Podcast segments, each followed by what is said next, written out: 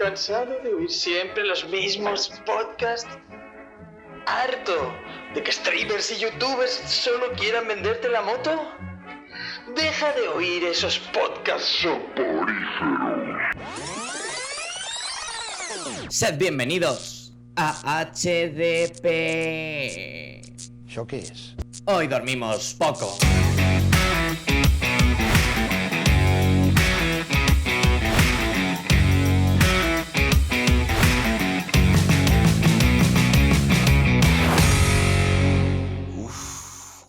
Creo que tengo una pulsión.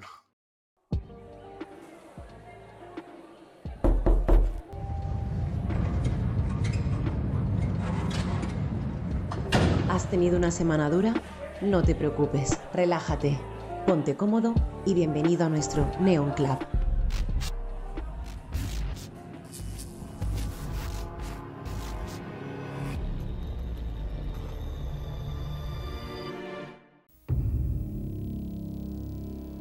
Gusta cómo te ganas la vida? ¿Las cosas que ves? La mayoría de las veces tienes que taparte los ojos.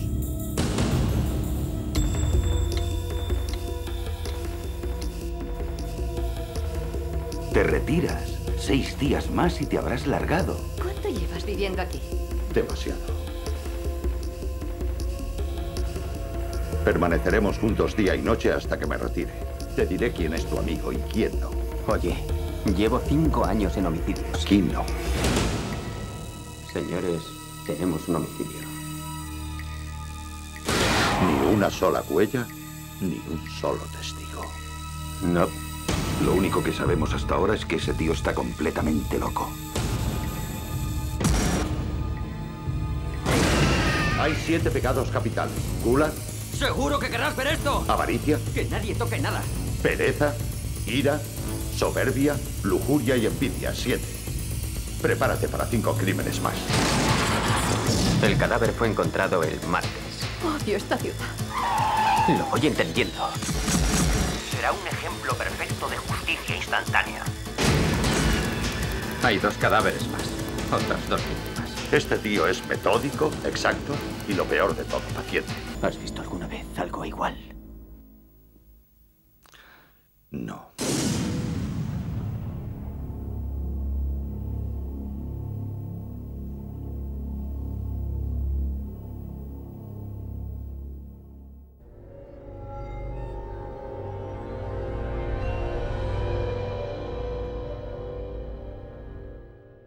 El mundo es un buen lugar por el que merece la pena luchar.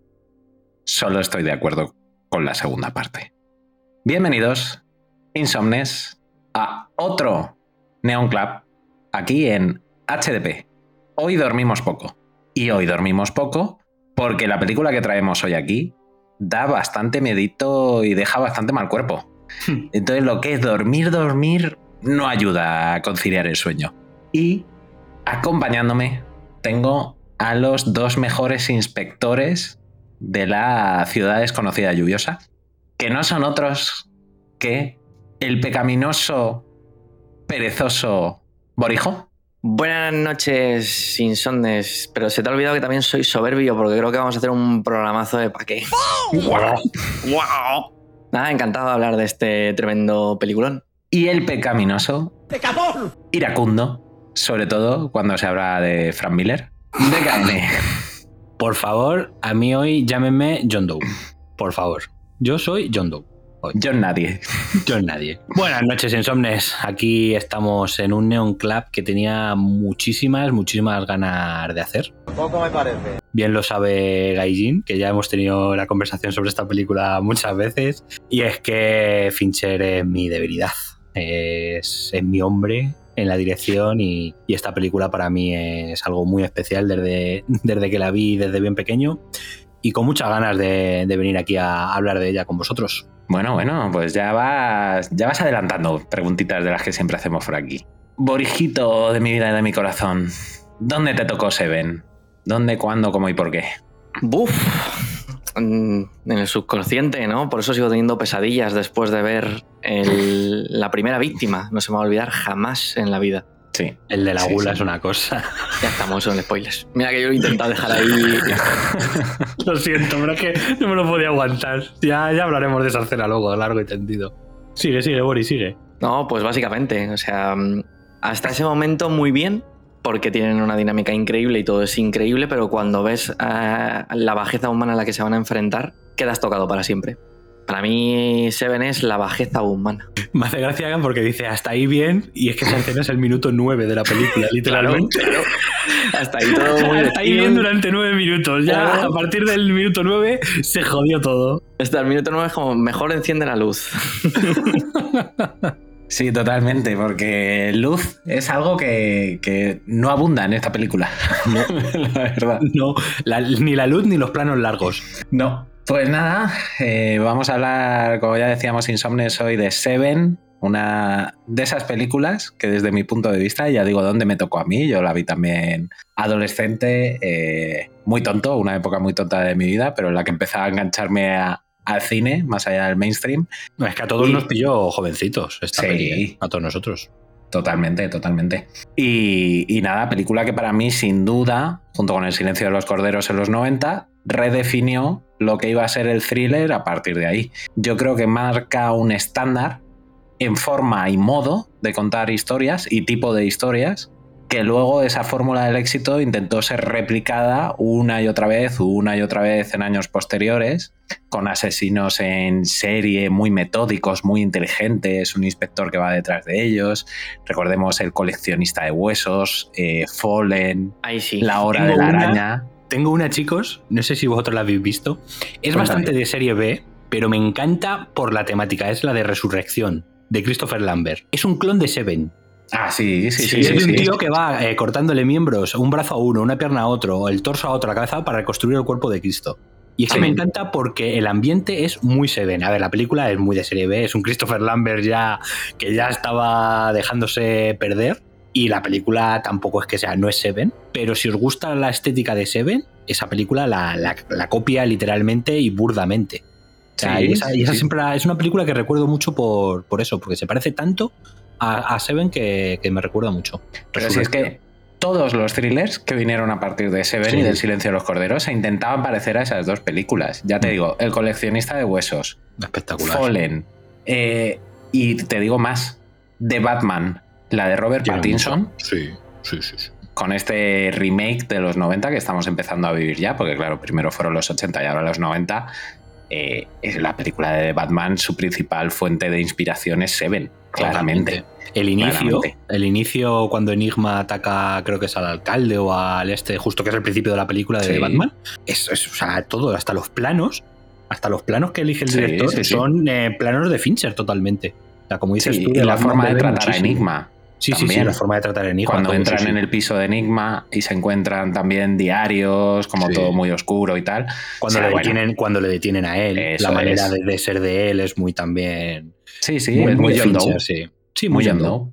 Así que nada, una película que cambió el género, sin duda. Y, y bueno, vamos a hablar un poquito de cómo se inicia esto. Porque esto se inicia, como siempre, con un guion, que en este caso es de Andrew Kevin Walker. Para aquellos que no lo eh, conozcan, además de ser el guionista de Seven, también ha sido el guionista de Asesinato en 8 milímetros, otra película Muy buena.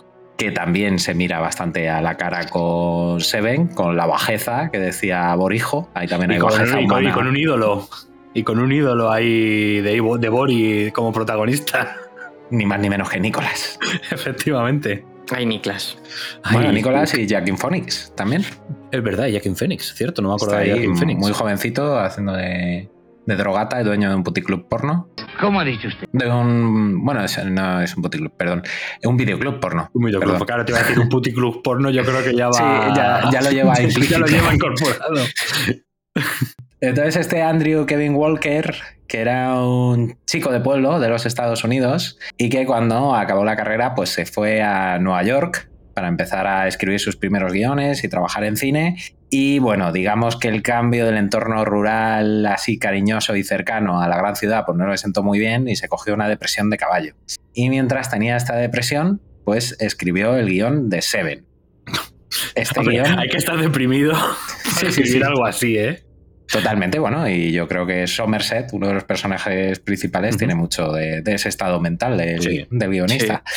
Entonces escribió el guion, lo empezó a llevar a las productoras, a los estudios, nadie se lo compraba, hasta que se lo compró New Line Cinema, que en aquella época todavía era una productora de serie B, películas de serie B, ¿vale? Todavía no había dado el salto a ser una gran productora, como luego eh, pasó a partir de esta y otras películas. Pero bueno, pues se quedó ahí en stand-by, que nadie quería cogerlo. Los directores todos decían que, bueno, pues que era demasiado oscuro, demasiado gore y que el final no le gustaba a nadie. Por Dios, ¿cómo no te puede gustar ese final? Y de hecho, eh, obligaron al guionista a cambiar el final. Entonces, el guion que tenía la productora era con un final más blanquito, más amable. Pero en estas, que había un director jovencito que venía del mundo de los videoclips, sobre todo, y de la publicidad, que estaba grabando su primera película, su primer largo, ni más ni menos que Alien 3. A ver, hay que decir, sobre esto, quiero decir que pocos directores, después de una hostia como la que se llevó Fincher con Alien 3, te levantas y eres capaz de hacer algo como esto, ¿eh? Porque estamos hablando de David Fincher, efectivamente. bueno, por eso, por eso. A ver, es mala pero no es tan mala. Hay una edición especial sí, claro, hay, una mejor. rehecha de esta ya 27 veces que, es potable. Pero, seamos sinceros. A ver, es, mala. es, mala, pero que te ha dejado la escena esa de Ripley siendo acosada con un alien baboso en las retinas. sí, no, no, pero sí, sí, a ver, la película tiene planos espectaculares porque ya, me vas a oír decirlo a, lo largo del programa, o sea, otra cosa no, pero eh, para mí Fincher es el tío que te rueda los mejores primeros planos que he visto prácticamente en mi vida. O sea, te hace unos primeros planos de tensión como pocas veces he visto yo en, o sea, hoy en día en la época moderna. Otro que era muy bueno en eso era Kubrick, pero eh, por así decirlo, el de los directores de hoy en día, o sea, me parece brutal. Y Alien 3 tiene mucho de eso, pero la película es muy floja, muy, muy floja. Por eso digo que sorprende que después de venir de eso te pegue un petardazo gordo como te pega con Seven. Pero, tiene un clavado a una piscina de lava. Eso sí. Le pongo un 10, señorita Ripley. 10 de 10. y también, también adolece mucho Seven de que es una de las primeras películas que integraba efectos digitales. Y el Alien digital, que sale en pocas escenas, pero es que las pocas que salen es de echarse a llorar. Sí, la verdad. Es digno de videojuego malillo. Yo es que para mí la saga de Alien terminó en Aliens. Sí, para mucha, para mucha gente. Pero eso ya lo trataremos en su propio programa. No te adelantes, sí, TKN. Entonces, nada, me, tiras, del cable, me tiras del cable y no puedo. Continúa, porfa. Pues nada, David Fincher, eso, que en aquel momento pues estaba todavía dirigiendo Alien y el becario o becaria de la productora tuvo a bien enviarle el guion, pero el guion sin el final cambiado. Entonces eso fue lo que le enamoró. Eso fue lo que dijo, mm, vale, pues ahora sí que quiero... mierda. ahora sí que quiero hacerlo. Ahora sí que quiero hacerlo. Así que nada, Fincher se suba al proyecto. Bueno, eh, no sé si queréis, aparte de Alien 3, que yo creo que bueno, es de, lo más flojito, no sé si queréis hablar un poco de David Fincher. ¿Qué significa para vosotros? ¿Qué os parece como director? Pues sí, yo ya como os he dicho al principio es uno de mis directores favoritos y no el que más. Se está pegando ahí con Nolan, yo creo, prácticamente. Y es que para mí, salvo esta Alien 3, el resto todas. O sea, es que no hay una que me haya dejado indiferente, no hay una que me haya aburrido o que me haya, no sé, que no le haya encontrado algo. Me parece un director que en su género, que es el thriller, mm, es inigualable o sea, esa tensión que te consigue, que te consigue mostrar me parece espectacular, como he dicho antes, con unos primeros planos en esta Seven se ve. O sea, de hecho, está en Seven prácticamente, o sea, como he dicho antes, no hay un plano largo, son todo planos cortos, planos medios. Y me parece un genio en, eso y en crear atmósferas de, tensión. Para mí, como digo, un genio absoluto de su generación. Bori, tírale ahí al Fincher. Yo creo que lo mejor que puedo decir de Fincher es que Seven, que es efectivamente la película de la que vamos a hablar hoy, me parece una obra maestra y no me parece su mejor película. Yo creo que con eso puedo decir de todo y más. Es el tío que ha rodado el Club de la Lucha, amigos. Es que ya solo con No. eso me da igual lo demás. Pero es que te da igual, es que el club de la lucha se ven, Gone Girl, eh, es que me da igual, es que la que quieras. Ba- Benjamin Button. La red social, por La favor. red social, me aburre, tío. saliendo ser No, un no me, género. no me odiéis. No, no, no es el mismo género. Es un thriller de psicópatas, pero Sí, psicópatas pero- empresariales. No, no, no, no estoy de broma. No, ¿eh? y es que además es está, si rodada, ves así, sí. está rodada de esa manera. Mm. O sea, Sí, está que rodada en que al plan, el se ha ambiente- cometido un crimen, pero eh, te ha apuñalado 17 veces de forma fría y calculadora, pero en un despacho en vez de en un sucio callejón. En un ¿sabes? callejón, sí, eso, sí, ahí sí que eso te lo compro, es verdad. Es verdad. Lo que pasa es que, Ah. claro, el envoltorio es totalmente distinto a lo que puede ser un Seven. Entonces, Sí, sí. Nunca le pilla el truco, tío. Esa es la única a la que- no le entro. ¿Y Mindhunter? Esa es la muy serie, buena ¿no? serie, lo que pasa que a mí, para mí se ha quedado incompleta. Mm, Bueno, O sea, se ha es la realidad. Claro, me refiero. No para ti, es. Sí, no, pero me refiero, hay otras obras que a lo mejor las cortan, las cancelan y lo que se ha quedado se queda como algo cerradito, algo correcto. Esta no, esta para mí se queda pues que te falta, que te falta chicha ahí. Entonces creo que era una idea muy buena que por culpa de esa mano loca de los monos de Netflix, pues no ha podido ser. Y también nos ha entregado Mank, eh, la más reciente. eh, Yo ahí no puedo bueno, opinar, todavía no la he podido ver. No sé si alguno de vosotros la ha podido ver. Sí, sí, sí. Carta de amor al cine a uno de los guionistas, eh, bueno, que estuvo detrás de Ciudadano Kane y a lo que fue ese Hollywood de la época, de Orson Welles and Company. Y la verdad es que es, un- es una maravilla espectacular. Es una maravilla espectacular, además con un blanco y negro con una textura preciosa y, nada, la verdad es que fue multinominada a los Oscars, como no puede ser de otra manera, pero no, no rascó mucho. Y algo que hay que decir de Fincher y que es importante, Alien 3. No, No, eso no, no, no, eso no hay que decirlo. No, no, no. No fue un éxito a nivel crítica, pero en taquilla no le fue mal. Seven fue un pelotazo a nivel de taquilla. En crítica le fue mal, de nuevo. No sé esa gente El que club de la ver, lucha. El no hay que ir al cine lucha. con gafas de sol, no hay que ir al cine con gafas de sol. ¿Cómo, tengo, cómo tengo que decirlo? El Club de la Lucha fue abucheada en el festival en el que se presentó. ¿Vale? O sea, Fincher no empezó a Eh, porque obtener eso estaba, lleno de, reconocimiento. eso estaba lleno de iletrados. Que me- o sea, no me jodas. Fincher no empezó a obtener reconocimiento de la crítica, ¿vale? Hasta Zodiac. O sea, antes todas sus películas fueron muy mal recibidas por la crítica. Aunque se convirtieron prácticamente en clásicos modernos, eh, fueron muy mal recibidas por la crítica. O sea que fijaos, cosa que ya hemos hablado en otros programas, que le pasó a Blade Runner, que le pasó al Resplandor y que le pasó a tantas y tantas A películas muchas. que luego mira dónde, dónde las Pues ha fíjate que Zodiac me gusta, ¿vale? Pero me parece su película con. O sea, la película de Fincher con peor ritmo que tiene. Hay partes que se me hacen muy largas. Y precisamente Fincher es un tío que los ritmos los suele manejar muy bien. Y en Zodiac, o sea, aun siendo una película muy buena, que me gusta mucho y la disfruté mucho en su momento cuando la vi, creo que es la que más, como digo, uff, que tiene tramos que a lo mejor a la gente que no, que no sea mucho del género se le puede hacer pesados. Sí, pero No sé al si final también se, se intentó apegar lo máximo posible a la Sí, investigación sí, sí. real sobre el caso. Entonces, es muy densa, es que es una película Eso, muy, eso que, muy que densa. efectivamente son casi tres horas.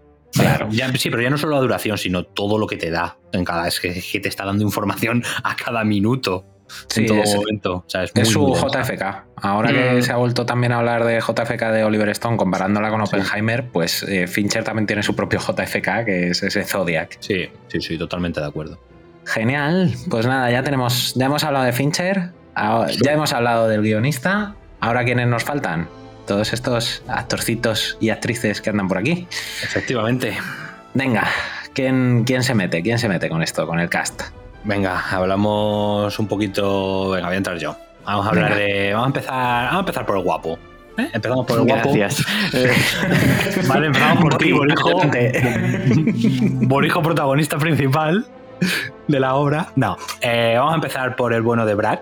Que, a ver, a pesar de que en esta época, cuando rodaron Seven, ya era, ya era, ya era conocido, no era una superestrella, pero sí que ya era una cara conocida del Star System de Hollywood, eh, no era ni, ni de cerca la primera opción que, que tenían para la película y de hecho eh, fue un poco para él su escape porque solo, solo se le veía como el típico guaperas. para, pues eso, para un leyendar de pasión, para películas de ese estilo, y se le veía simplemente como el típico guaperas para, para Hollywood. Un poco lo que le pasaba a, al bueno de Tom Cruise al principio, en sus inicios de carrera, que no se le veía como un, como un actor de acción, y al final fue gracias a, a, principalmente Misión Imposible y tal que al final terminó llegando a ese género, pues digamos que un poco Brad Pitt, este, esta es la película que le, que le mete de lleno en lo que es el actor que se le conoce hoy en día. ¿Vale? A partir de aquí hizo el Club de la Lucha, hizo Snatch, o sea, hizo ya películas que hasta ese momento no se le veían. Recordemos, como he dicho antes, que hasta este momento había hecho Leyendas de Pasión, le habíamos visto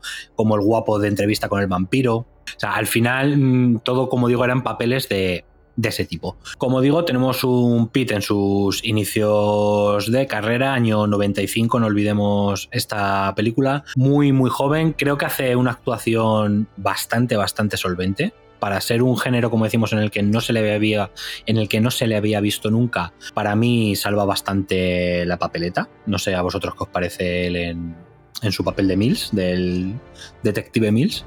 David Mills. David Mills. Boris. Me parece más que aceptable y me parece un contrapunto bastante bueno al personaje de Morgan Freeman. Eh, todo bien, todo bien. Sí que es verdad que es un Brad Pitt primigenio que venía a hacer un. como lo más importante lo que has comentado de KN. De. Ya lo diré, entrevista con el, el vampiro y leyendas de pasión. Un uh -huh. papel corto también en Telma y Luis. Pero es a raíz de, de, este año, de este año, de cuando sacan Seven, que hace también 12 monos. Eso es. Eh, y es. esas dos es que de- son. lo de 12 monos es una es- cosa, es- hace 12 dos papeles que de- desclasifican a cualquiera. O sea, si tú estás clasificado como tío bueno, que sabe poner una carita y vende una película, guay, pero te marcas estas dos películas y desde luego, si lo que quería era salir del encasillamiento, eh, enhorabuena, conseguido. Porque muy buenos dos papeles. Sí. Y además aquí forja una amistad con David Fincher que le llevó a- al Club de la Lucha y le llevó a Benjamin, Benjamin Button. Button. O sea que, que fíjate, sí fue importante para los dos. Siguiente, siguiente. Morgan Freeman, Tenemos- la voz. Dios, A Morgan Freeman, Dios, literalmente, Sí, sí. Dios. Literalmente Dios. Dios con pecas. Dios con pecas, eh, este hombre que tú le ves en esta película y dices, pero si aquí ya tiene 80 años y miras ahora y no, los 80 años los tiene ahora, es una ¿Cómo- cosa de ¿Ves cómo es. Dios? ¿Cómo lo hace? ¿Cómo- Sí, cómo- sí, es una cosa de loco. La verdad es que los dos protagonistas son gente que han hecho un pacto con el diablo. Bueno, los tres, porque Gwyneth Paltrow igual. O sea, es otra que ha hecho un pacto con el diablo. Sí, Porque es pero, acojonante. pero Pero Gwyneth el- el- está gugu. El, el- el- el de Winnie Paltrow es un poco distinto, ¿sabes? Se ha, se ha llevado, o sea, hace un pacto con el diablo, pero lo que se ha llevado el diablo se nota. Venía con premio del pacto. En fin, Morgan Freeman, Insomnes, ¿qué os vamos a contar de este hombre? Previo a este Seven, mm, ya tenía una dilatada carrera desde mediados de los 60, más o menos se podría decir. Yo le recuerdo especialmente en una película que me encanta, que yo me la veía de pequeño una y otra vez, que es ese Robin Hood, el príncipe de los ladrones. Oh, yeah. Te voy a sacar el corazón con una cuchara. Una cuchara, por favor. Es que, es que es la mejor adaptación de Robin Hood de la historia. O sea, por, por Alan Rickman de, de villano, o sea, es espectacular. Kristen Slater de crío, prácticamente haciendo del típico gilipollas. ¿Pero qué dice? Esa película me gustaba mucho y ahí le recuerdo yo con mucho cariño a- al bueno de, de Morgan Freeman. Eh, lo- luego lo tenemos en cadena perpetua, el, un año antes, precisamente, de, de Seven, eh, eh, Sin Estallido, sin perdón, Sin perdón. en Estallido, el mismo año de Seven, también, también le teníamos ahí, bueno, ya era una estrella. ¿Estallido es la de los monos? Sí, sí, sí, la que se mía. comentó tanto durante el COVID. Que Sí. se decía, joder, ¿os acordáis de estallido? ¿Os acordáis de Estallido. estallido? Pues sí, sí. Sí, sí, sí. Paseando a Miss Daisy, también le, también Que le teníamos nominación al. Oscar, además, sí, sí. Ya una O sea, carrera, ya tenía una carrera larga cuando llegó a esta, a esta Seven. Y como ha dicho Bori, me, me encanta el- la, la simbiosis que tiene con Brad Pitt a lo largo de la película, cómo van ambos evolucionando, cómo al principio le trata con un, con un desdén absoluto y cómo poco a poco van, van encajando. Eh, como decimos, eh, actor legendario, mil y un papeles, haciendo de... Es cierto que ya después de los 90, papeles de principal ya no tenía muchos y ha sido como un secundario de ultralujo. por así decirlo, pero es que le hemos tenido, no sé, desde la trilogía de Batman de Nolan, haciendo de Lucius Fox, eh, Mi- Million Dollar Baby. Million Dollar Baby. Eh, sí, o sea, es que me puedo, me puedo hinchar a poner. Pero, tenía una con. O sea, típicos papeles de estos de secundarios. Tenía otra, me acuerdo, con Scarlett Johansson, igual de acción. Lucy, La sí. de Lucy, el la Oblivion. También Eso sale de secundario. Estas de la de Asalto a la Casa Blanca, que eran tres partes también, que hace de presidente de los Estados Unidos. Que ya lo ha Eh, hecho varias veces, porque ya lo había hecho en Deep Sí. Impact t- también. Efectivamente. Increíble, ¿eh? Deep Ya, es Impact, que- guay, increíble. O sea, de hecho, este, este propio 2023 eh, hasta ha sacado o ha- eh, o va a sacar una, una película. O sea, eh, un tío con 86 años que sigue todavía totalmente metido en, en, en su carrera. Y nada, que disfrutémosle el tiempo que nos quede de, de él, porque Mm. la verdad es que un actor que yo personalmente le tengo mucho cariño porque es que me ha acompañado toda mi vida cinéfila, prácticamente. Bori, ¿le digo Es- algo que comentar? Es un tío que exhala ternura nada más le ves en pantalla. Escúchame, tú estás viendo al detective más nihilista que está hartísimo de su carrera y solo quiere salir de ahí, pero le miras en la biblioteca y todavía dices, Bueno, "Si es que bueno, le, bueno, bueno. le doy un abrazo a este señor, Sí, sí, sí, le doy un abrazo y le cojo el sombrero y se lo, se lo atuso el sombrero y se lo devuelvo, tío. Este tío es... Es que es... Hace de criminal, eh, bueno, criminal en, en cadena perpetua, vamos a llamarlo criminal por el hecho de estar en, en una, en una cárcel. en una cárcel. Y aún así, igualmente, es- quieres, quieres estar a su lado, cogerle de la mano.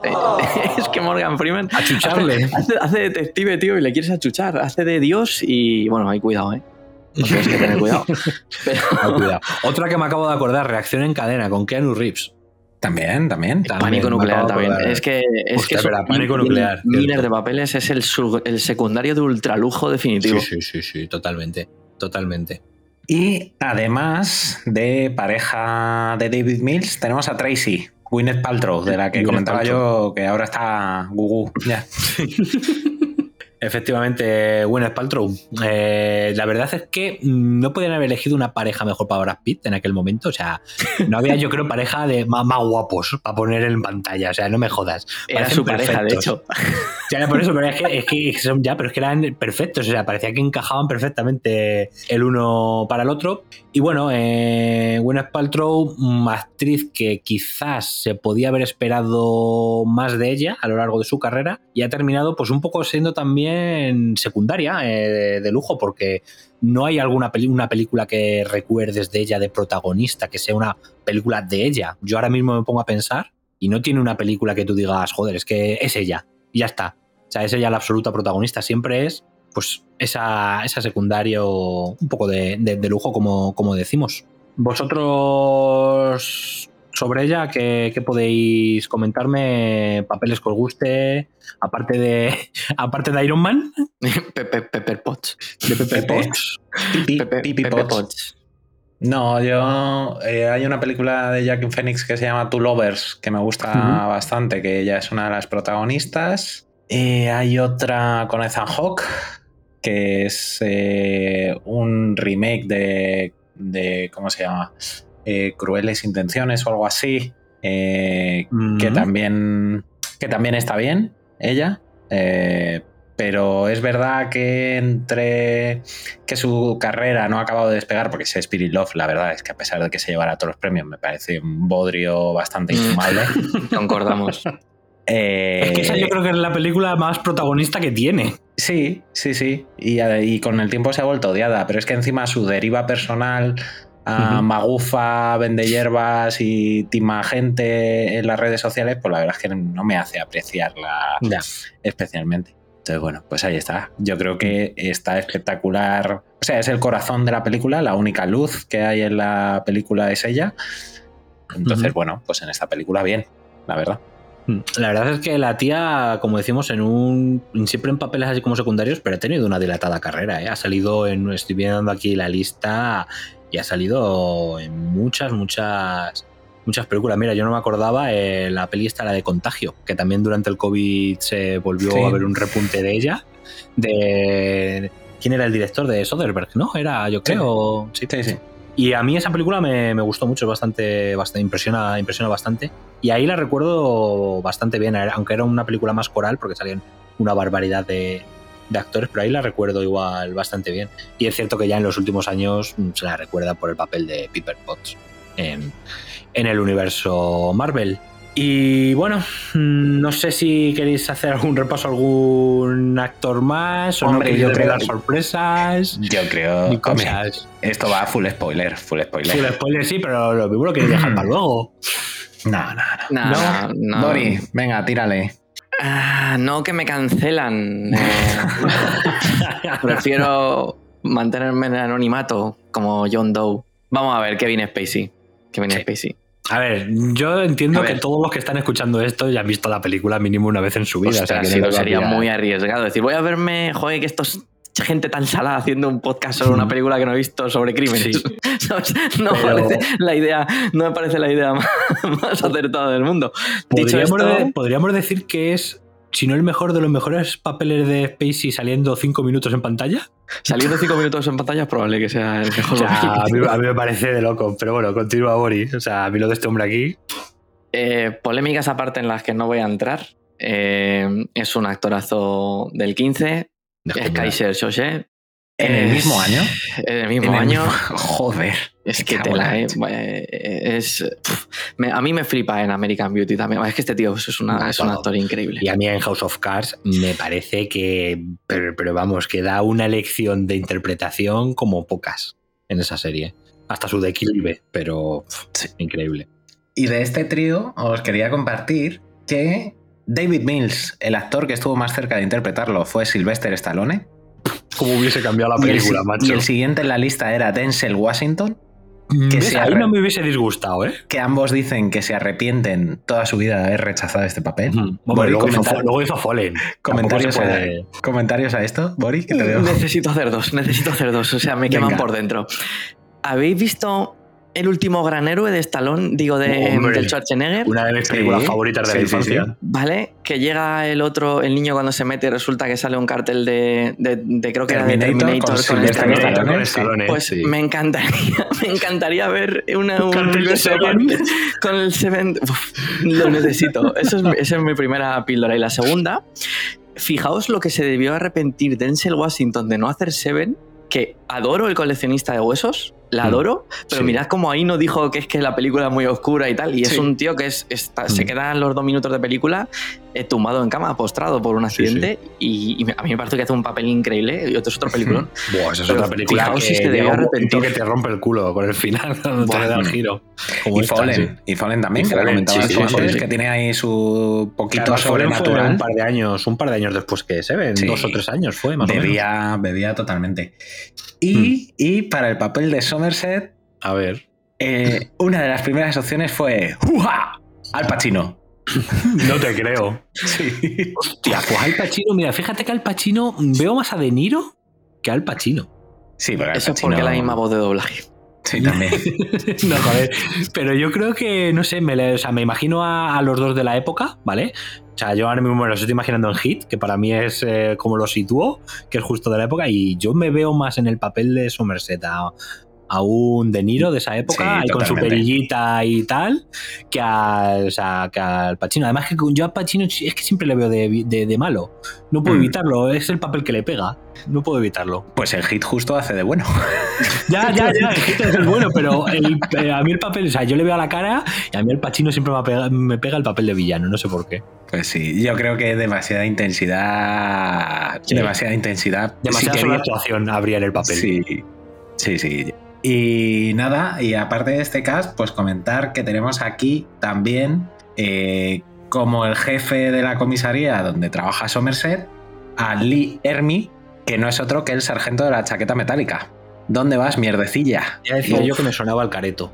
Y que este señor estaba viendo. en realidad era un marine, de verdad, y un instructor de los marines, y Stanley Kubrick le contrató como asesor en el rodaje de la chaqueta metálica para que el actor que iba a interpretar al sargento pues aprendiera a insultar a los marines y a tratarles como la mierda.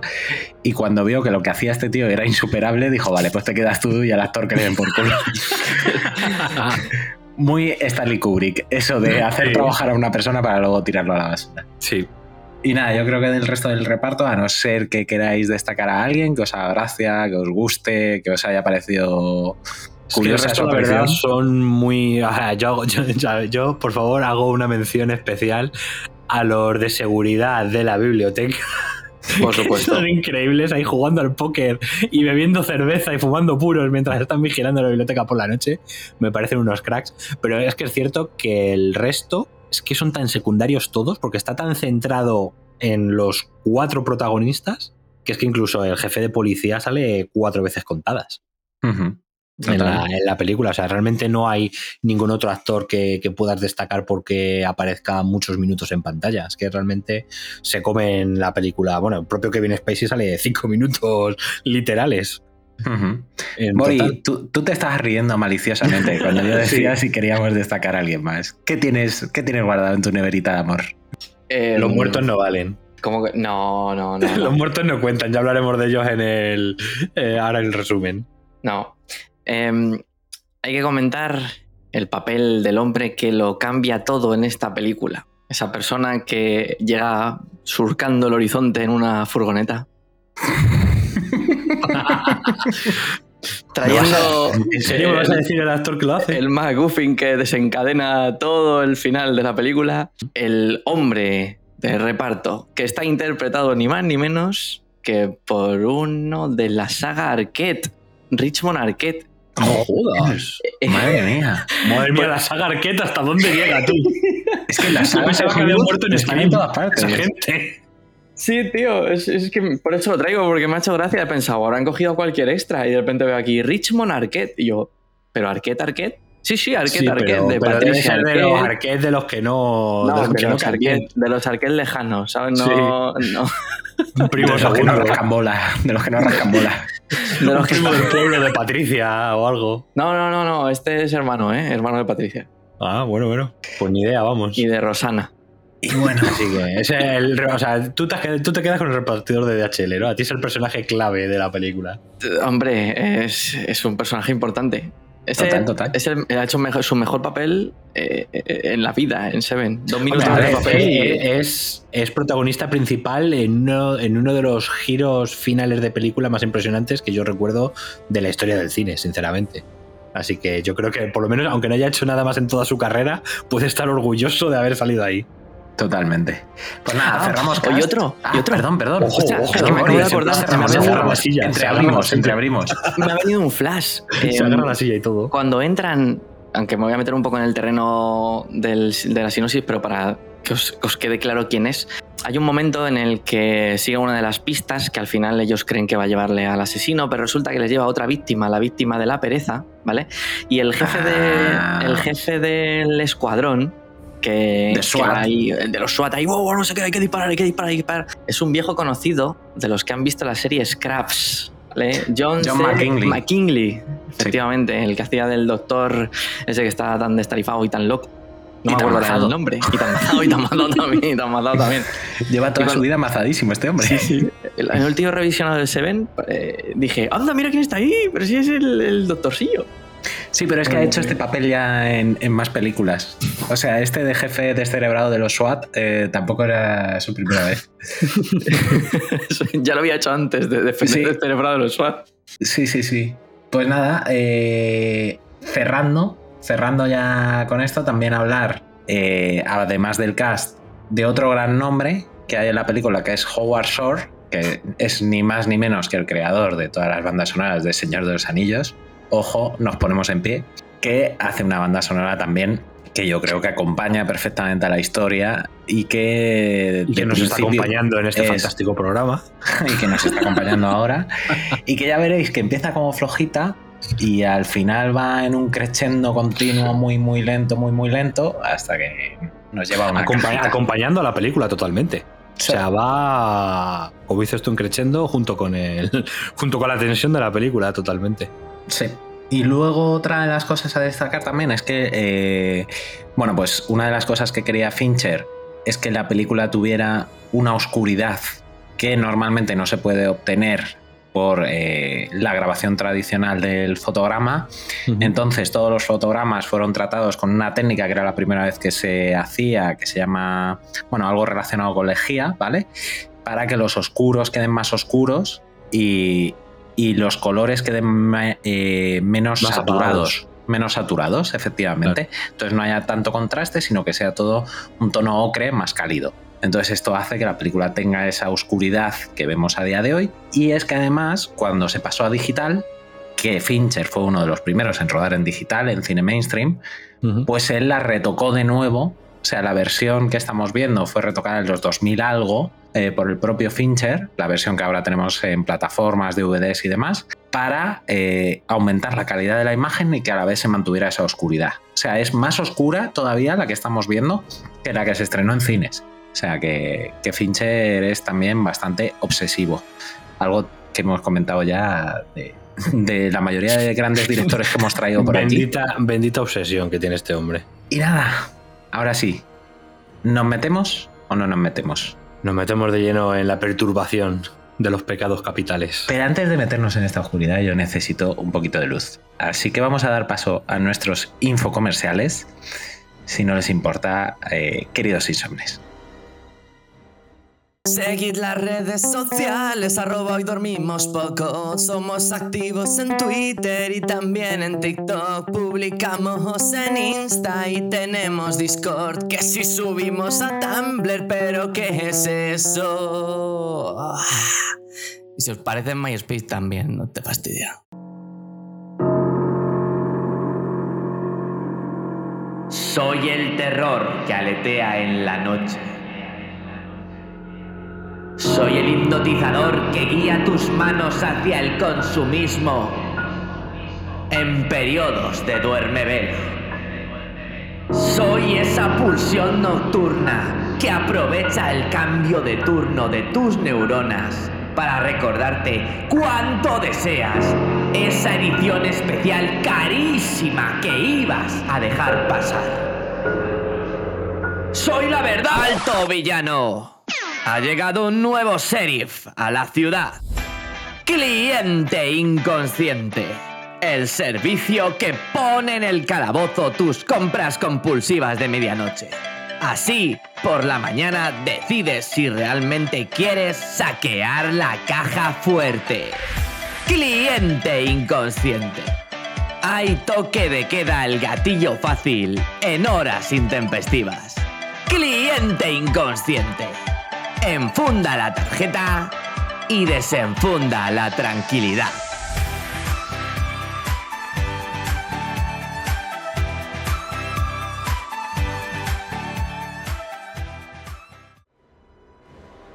Y volvemos. Y la película empieza sin títulos de crédito. O sea, directamente nos mete en la acción. Esto va a ser, como siempre, una sinopsis sensitiva. No vas a ir detalle por detalle, escena por escena, sino que va a ser una narración sui generis y luego mis compañeros irán abundando en, las escenas de lo narrado. Y nada, pues como decía, empezamos sin títulos de crédito y empezamos eh, con unas primeras imágenes de la ciudad, Somerset accediendo a un piso donde ha habido un crimen y bueno, pues ya en una pequeña conversación que tiene con uno de los que está allí, pues ya descubrimos que Somerset está a punto de retirarse, está a punto de colgar las botas, porque está hasta los huevos de todo. De la ciudad, de los crímenes y de absolutamente todo. Y también antes de que salga en pantalla el título de la película, conocemos también al novatillo, a David Mills, que viene de otro lado, que tampoco sabemos dónde es, ha pedido el traslado y ha pedido traslado a la unidad de homicidios de esta ciudad terrible, que como decíamos, pues el guionista se basó en su época depresiva en Nueva York. Entonces, esto es lo que vemos al principio de la película, sale el título de Seven y tenemos unos créditos que han quedado para la historia del cine. En los que vemos unas manitas que con una cuchilla de afeitar pues se raspan muy diligentemente las huellas dactilares, eh, que es una de las zonas del cuerpo donde más terminaciones nerviosas hay, por cierto. O sea que os podéis imaginar lo que duele eso. es lo agradable que es el acto. Esto es información de servicio, por si a alguien se le ocurre que puede ser Claro, buena idea. HDP enseña, HDP educa, ya lo sabes. Claro. Sí, sí, sí. Luego vemos unos diarios bastante perturbadores con fotos de malformaciones, asesinatos, una letra enjuta que, que va recorriendo como una serpiente páginas y páginas y páginas de sinsentido. Todos esos diarios se escribieron realmente, costó 15 mil dólares hacerlos y estuvo un, equipo de producción ahí metido en crear todos esos diarios. Y cuando se iban a tirar después de la película, alguien le dijo a David Fincher, oye David, eh, que esto ha costado mucho dinero y muchas horas de mucha gente, ¿podemos hacer algo con ellos? Dijo, pues vamos a meterlo en los títulos de crédito. Rodar estos títulos de crédito costó tres días. nada fácil, nada fácil. DKN, ¿qué ibas a decir? Quería apuntar, para que no sé, porque luego se me va a olvidar, sobre lo de los cuadernos. Eh, en la, yo tengo una edición especial de Seven que está muy, muy, muy chula porque aparte de la peli, toda la caja, toda la parafernalia, viene dentro con unos cómics que salieron en su día por Dark Horse en la siete grapitas. Siete. Eh, eso, y bien, pues vienen en unos libritos chiquititos que, que, imitan a los cuadernos. Claro. Que imitan a esos, imitando a esos cuadernos y está, y está muy chulo, porque además son unos cuadernos muy típicos de la época de, diarios. Se lo veían mucho en películas y en series, esos típicos cuadernos para diarios. Y, y me acuerdo de eso que me, me, resulta muy curioso ese tipo de cuadernos. Por eso cuando lo has dicho, quería que no se me olvidara. Pues sí, vemos estas escenas de títulos de crédito que, claro, ahora no tienen ninguna relevancia. Los diarios no sabes de qué van ni de qué vienen, y lo de mm, quitarse las huellas dactilares, pues tampoco. Pero esto, amigos, tendrá importancia más adelante. Entonces acaban estos maravillosos títulos y empieza ya la película en sí y nos metemos de lleno en, el primer crimen, en el primer crimen, que todavía no sabemos que va a ser el primero de una serie, en el que van a colaborar juntos Somerset, que ya nos lo han ido presentando, como esta persona, como bien decía antes Borijo, pues una persona pues que está hastiada de la vida, eh, que ya no le importa nada, que cree que el mundo es una mierda y que nadie puede hacer nada para solucionarlo. Y por otro lado tenemos eh, William Somerset, es el nombre de este detective. Y por otro lado tenemos a David Mills, que es el jovencito, el rookie, que ha venido aquí después de cinco años en homicidios. Eh, pero, no le llames rookie, que se cabrea. Sí, sí, sí, sí. Pero él ha estado cinco años en Barbiland y ha venido, y ha venido a Mordor. Entonces eh, hay una ligera diferencia. Y nada, empiezan a colaborar y les dan su primer caso conjunto en el que, bueno, pues Somerset va a estar liderando hasta que se retire y luego se lo va a quedar Mills. Y llegan a un vecindario, bueno, en la ciudad está lloviendo, está muy oscuro todo, como no podía ser de otra manera. Y llegan a una casa, bueno, pues de un chico con un problema de obesidad mórbida muy, muy exagerado, ¿vale? Y se lo encuentran atado de pies y manos con la cabeza metida en, una, en un plato de espaguetis precocinados y con un cubo para vomitar. Y ya empiezan a ver cosas raras, pues eso, que está atado de pies y manos y que tiene como signos en la nuca de que le hayan estado apretando con una pistola en la nuca. Entonces, bueno, pues esto a Mills le da más bien asco. Lo que vamos viendo de Mills es que es una persona muy sanguínea, con un temperamento muy rápido, muy impaciente, que, que todo le afecta mucho. Y Somerset ya empieza a torcer el morro porque ve como una premeditación en este primer crimen que indica que alguien muy inteligente está detrás de esto. Pero bueno, ahí de momento es un primer acercamiento. Luego les vemos en la comisaría a ambos también tener una interacción. Somerset ya ha pensado un poquito más y le dice al jefe de la comisaría que esto tiene muy mala pinta, que esto tiene pinta de que se va a alargar, que no es un crimen aislado, sino que después de esto va a venir más. Y hay un intercambio, efectivamente, como decía DKN, que empieza a marcar la relación de Mills con Somerset, que es bastante negativo, porque delante del, del comisario, pues Somerset dice que él no quiere seguir en el caso y que no ve a Mills preparado para llevarlo. Entonces aquí hay una interacción bastante, bastante negativa.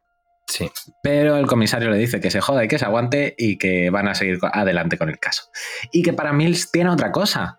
Y esa otra cosa resulta ser que al abogado defensor más exitoso de esta ciudad desconocida, pues le han hecho ponerse de rodillas, le han atado de pies y manos y le han dicho que se cortara una libra de carne de cualquier parte de su cuerpo y la pusiera encima de una balanza. Y en la pared han puesto. Todo, muy gráfico. Sí, y en la pared han puesto con sangre. No, en el suelo han puesto con sangre, perdón, avaricia. Entonces este es el nuevo caso de Mills y es un caso mediático porque claro, allí en Estados Unidos pues un abogado de estos que gana casos de campanillas pues, pues siempre es una persona famosa. Entonces bueno, pues ya está el fiscal del distrito ahí detrás y tal. Y Mills pues bueno, eh, empieza a notarse un poco superado por las circunstancias.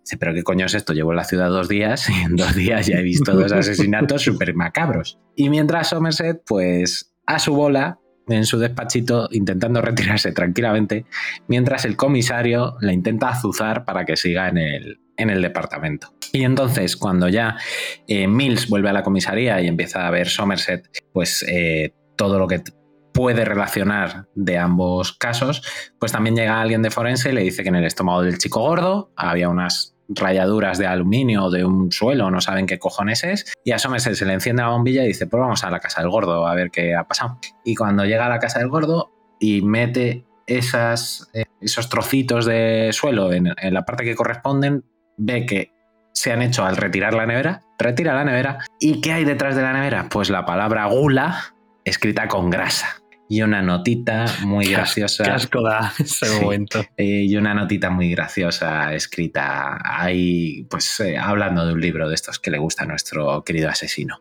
Entonces ya, pues Somerset eh, llega a la comisaría y les dice, chicos, tenemos los dos primeros asesinatos de una serie de siete. Es el asesino temático de los pecados capitales. Yo oficialmente me salgo de esta mierda. No quiero veros esperar. No quiero estar con vosotros aquí esperando a que sucedan los otros cinco. Este tío es muy inteligente, tiene mucha paciencia y yo no, no estoy para esto.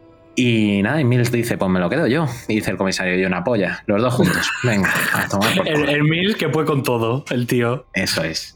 Así que si queréis, avanzamos hasta aquí. Los dos primeros, presentación de personajes, etcétera. Venga, chicos, adelante. Perfecto. Perfección. En todo. en todo. Presentación, créditos, ritmo, eh, el misterio, cómo se van eh, relacionando entre los dos protagonistas. eh, eh, me parece todo perfecto. La- incluso hasta la ciudad. Me parece una presentación global del concepto que es de matrícula de honor. No lo puedes hacer mejor. Es que hasta intercalados con una escena de créditos que dices tú, joder, pero si ya ha empezado la película, ahora meterme aquí los créditos, que sigue siendo increíble porque, porque es increíble. O sea, la, la música elegida, las imágenes, eh, cómo se corta aquí el coleguilla las huellas dactilares, que ya sabéis lo que dicen, ¿eh? Si las huellas de tus vecinos ves cortar. Con las tuyas a remojar. Digna de Dani, sí, señor. Y, y- y hablando de remojar, pues eh, una vez más, una ciudad que es tremendamente protagonista en la que te demuestra lo turbia que es eh, y la razón por la que Somerset está tan cansado, no puede más, es una ciudad que ha podido con él y es que el ambiente es opresivo, es gris, todo lluvioso, todo terrible y qué comentar de los asesinatos. Eh, ya lo he dicho un poco antes como, como entradilla y es que sí, ya me estaba gustando la película la primera vez que la vi, lo que ves en la escena de la gula, el asesinato de la gula, es que es de esas escenas que dices tú, no quiero ver, pero no puedo evitar verlo. Todo en la escena es, es grotesco, la palabra que me sale es grotesco. Eh, el estado del pobre, del pobre asesinado, eh, cómo lo han matado. Encima sabes que está atado, ni siquiera ha sido el que no puede, yo que sé, algo en plan compulsivo. Es como, puede que tengas un problema, puede que tengas un problema psicológico por la obesidad, pero es que encima no le obligas a comer más y más y más y más y más hasta que revienta, que me parece una cosa horrible, horrible.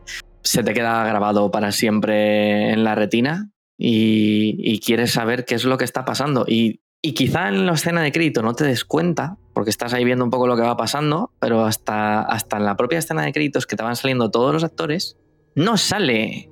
Tú en ese momento ya lo habían escondido, no sabías que iba a estar por ahí Kevin Spacey, pero una vez ya lo has visto después, vas a ver los créditos, ah, tal, Brad Pitt, Morgan Freeman, también está escondido el señor Kevin Spacey para que ni te huelas lo que está pasando De al hecho, final de la hay una escena que Mills se cruza con él en una escalera de un edificio que va haciendo como de periodista. Espera, Y si tú no- que eso llega más tarde. ¿No más tarde? Ah, pensaba que había más sido tarde. ya aquí cuando No, estaba no. Bueno, pues luego lo comento entonces, vale. Perdón. Luego lo comento más adelante. Y, y uf, esto, básicamente. O sea, es que incluso lo que, como muy bien has comentado, Gaijin, ahí ya se está viendo el contrapunto de los personajes. Eh, Mills es, es muy, muy pesado. O sea, al principio es hasta complicado dices tú, vale, que es nuevo, que quiere hacerse valer, que es el que se va a quedar, pero hasta Somerset. En la escena del, del asesinato de la, de la gula, le dice: Anda y vete por ahí, campeón. Sí. A preguntar, a preguntar por ahí. Por porque a los vecinos. sí, sí, me sí. molestas. Y el otro, como que yo soy inspector, a mi hijo. Claro, de hecho, yo luego ya- el otro ya- se lo recrimina. El otro se lo recrimina que le mande ahí a hacer entrevistas. Pero sí. inspección afuera. mira, mira a ver fuera, a ver qué tal. Y luego la escena posterior en la que Sommer se dice, inspector, que yo me voy.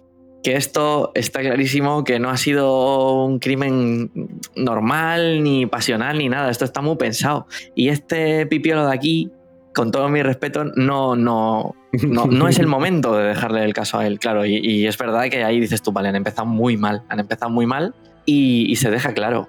Y pues nada, pero por mi parte todo este inicio de la película, si queréis comentar a vosotros de, de en el segundo. Nada, poco que comentar. Yo simplemente decir que me- me- lo que comentaba antes, comentabas entre los dos es un detalle que siempre me fascinó desde la primera vez que la vi, cómo la película comienza sin nada, así pum, te la escupe. Y ese detalle de qué bien te mete luego la intro cuando menos te la esperas, porque además es un momento en el que eh, Somerset vuelve a su casa, está delante del espejo del baño, de repente corte en negro y te mete la intro y te quedas tú como, ¿cómo? ¿Qué pasa aquí? Y la intro, pues qué decir, o sea, e- ese nivel de, pertur- de perturbación que alcanza le va como anillo al dedo a, a la película y como dices tú, Gaijin, ya pues historia del cine. Una intro Mm. que es... De hecho, me apostaría a decir que muchos de los carteles de las primeras Saw eh, yo creo que se inspiró un poco en esta intro. Lo de los dedos, con las cuchillas. Y de las últimas, ¿eh? Sí, pero yo recuerdo principalmente de, de las primeras. Y joder, son muy, son muy ese estilo. Eh, ¿Qué más cosas de este principio? Mira, una cosa que no habéis comentado, aunque lo he dicho al principio, pero me gusta mucho la química que hay entre Pete y Paltrow en la película. En todas las escenas. Se nota que efectivamente eran, eran pareja en esa época, pero bueno, eso no quiere decir que luego hagas un buen papel delante de cámara, porque por ejemplo, eh, Tom Cruise y Nicole Kidman en la de Ice White Sat mm, mm, me chirrían a veces. Y eso bueno, que es tan pareja. turbia, pero porque era tan turbia la realidad como. Sí, lo- sí. Yo creo que Sí, Stanley claro. Kubrick les conoció ya como matrimonio y dijo: ¡Hostia! Uy, perfecto. perfectos. Esto es perfecto. eso- Veniros, veniros. Largo eso, pero- tiempo pero ya de vuestros no. días de trueno. Efectivamente. Aquí no, y aquí se ve una química entre los dos en pantalla cada escena que están juntos. Y la verdad es que, como he dicho al principio, es que no se pueden ser más guapos. Y bueno, y sobre la escena, ¿vale? Que es ya, yo creo que esa sí que te pones a repasar escenas míticas de películas de tal, y yo creo que todo el mundo de Seven le viene ese momento cuando entran Mills y Somerset en la habitación y se encuentran ahí al tío sobre, sobre el, pla- el plato de espaguetis. Ese plano de la espalda contra la mesa es espectacular, como decía antes, esos primeros planos cuando se está acercando Mills y Somerset a él, al cuerpo, cuando coge el cubo del vómito de abajo, es que hueles la puta habitación. Estás viendo la película y te dan arcadas a ti, porque te estás imaginando cómo debe de oler ese sitio. O sea, es espectacular. Luego más adelante ocurre en otra escena igual, que hay colgados, que hay colgados del techo ambientadores de pino, que es que hueles la puta escena. O sea, eso sí que es película sensorial. Y yo creo que es lo más representativo o lo más increíble de, de esta película, que es cómo consigue impactarte con escenas, o sea, no necesita escenas de acción, no necesita nada para que te deje con la boca abierta, o sea, cómo simplemente un plano de un muerto en una habitación ya te deja con la, con la boca abierta. Es cierto que, por ejemplo, el, de- el siguiente, el que no recuerdo, Avaricia era, Avaricia, Avaricia, Avaricia, sí. avaricia. eh, aunque El impresiona abogado. mucho por toda la sangre que hay, eh, todo lo que hay alrededor no impresiona tanto como con Gula. O sea, es que con Gula es todo, la ambientación de la sala, la reacción de los policías, todo. Los Con cientos, miles de cucarachas que liberaron Eso, en el todo, rodaje. o Hay, una, hay, un plano, escena. hay un plano muy icónico también justo antes de llegar, que es Brad Pitt debajo de la lluvia con dos cafés. Ese plano es súper icónico, cayendo una lluvia torrencial. Y llega el Somerset y le dice el otro, ¿un café? Y le dice, no, gracias. No. Y otro le tira al café. O sea, ese, o sea, ya es la, cómo te mete de lleno. O sea, cómo consigue que, que, como digo, parece que está. O sea, el 4, inventó el 4DX antes de que existiera de verdad en las películas sensitivas. Y yo creo que eso es lo más reseñable de este primer tramo, pues sobre todo eso, la, la escena de cuando encuentran el cuerpo de, de Gula. Es increíble. Y luego, dos apuntes más que quería yo hacer de este principio. ¿Cómo marca la diferencia entre un personaje y otro? Sí. Eh, de Somerset nos enseña su hogar y hay dos cosas muy importantes. El tío es tremendamente ordenado. Tremendamente ordenado. Se ve que tiene preparada toda su ropa, la placa, la navaja reversible, que va a ser importante durante la película, Sí. y la pistola ahí en una mesita para todas las mañanas salir, recogerlo e irse. Y también, eh, dentro de lo cansado y lo hostil que es esa ciudad, todas las escenas en las que está en casa Somerset, de fondo se oyen gritos de sus vecinos peleándose, gritándose o incluso maltratándose. Mientras que Mills es un auténtico desastre que tiene una taza de café eh, fría encima de, de la mesilla, eh, tiene todas las corbatas ya previamente atadas en una percha y tiene a dos perros cagándose y meándose dentro de una habitación. Encima de, de, de papeles de periódico. Efectivamente. Entonces es como. No es solo que uno sea súper impaciente, súper sanguíneo, súper tal, y el otro súper calmado y, y nihilista, sino que es que además mm, uno es fan del orden y tal y no sé qué, y el otro es mm, lo más desastre que ha parido madre. Total, totalmente. Y luego otra cosa que, que me encanta eh, al respecto de, de- de ese- de esa obsesividad de Fincher es que la llamada del primer asesinato se produce en el minuto 7 de la película. Todos los portales que aparecen en la película tienen el número 7 también. Y eh, a Brad Pitt, como decíamos, le pagaron 7 millones por hacer la película. Que- No está mal, ¿eh? No, ojo, ojo, cuidado que son 7 millones, ¿eh? Sí. Y luego volverá a salir el 7 en otro momento de la película. Pero no, que me refiero que, que lo lleva hasta el extremo. Que lo lleva hasta el extremo y está cuidadísimo. De hecho, siete cajas de cucarachas. No, no, no lo digo en broma. Son las que se llenan de en la el caja set del- del, sí, en el set de la, de la gula. Hubiese estado bien que el repartidor de DHL del final hubiese llegado con 7 cajas. Sí, ¿no? No, por favor. No, no, no. no. Poca broma el actor que estaba haciendo de muerto, tío, que tuvieron que ponerle tapones por la nariz, por las orejas, para que no se le descolaran las cucarachas. Yo no sé si hubiera aguantado, ¿eh? No, yo, no. cosa. yo Y te se- puedo asegurar que no. Dicho que se le metieron, se lo metieron en la ropa interior, ¿eh? O sea, Sí. imagínate, hostia. Bastante asquerosito, bastante asquerosito. Sí, sí, sí. Y nada, continuamos en la agradable vida de, de estos dos detectives. que, que, bueno, es- esto es un show, esto es un show. Porque bueno, como decimos, pues eh, la vida en pareja de, de Mills, de, de Brad Pitt, pues es eh, así como muy bonita con su pareja, se quieren mucho tal, no sé qué, y él llega a casa, se pone a currar, la otra le ve que está cabreado, deben hablar, él le debe decir que el detective al que va a sustituir es un gilipollas y le está tratando fatal, y ella ni corta ni perezosa llama al despacho y le dice, cariño, ponme con tu compañero. Se pone con el detective Somerset y le dice, detective de Somerset, le invito a cenar esta noche a casa. Dice él, no, mujer, que es que no nos conocemos tal. Y dice, me da igual, véngase a casa a cenar esta noche. Dice Somerset, que es un tío elegante, dice, pues sí, venga, me voy esta noche. Cuelga el teléfono y le dice, Brad Pitt, pero ¿qué coño? Dice, pues nada, que me invita a tu mujer a cenar esta noche a casa, ¿qué quiere que te diga? Entonces, en una maniobra inteligentísima del personaje de Tracy, con su candor, su amabilidad, su, su bondad, podríamos decir, lo que consigue es en esa cena acercarles como personas. O sea, que se dejen de ver como rivales o persona que sustituye a y se empiecen a ver como personas. Pues Brad Pitt entra y se pone a jugar con sus perros en la habitación de la caca. eh, luego- Ojo que se revolca por el suelo con los putos papeles llenos de meados. Sí, sí, sí, efectivamente. Es Así es, cosa- así es de cuidadoso nuestro querido Mills. David Mills. Y nada, y también ve pues, que les engañaron con el piso y cada vez que pasa el metro se mueve todo. Ve que viven una vida como muy simple, la cena es muy sencillita, tal. Entonces eso hace que se, y el candor sobre todo de esta Tracy hace que se acerque mucho más a Mills.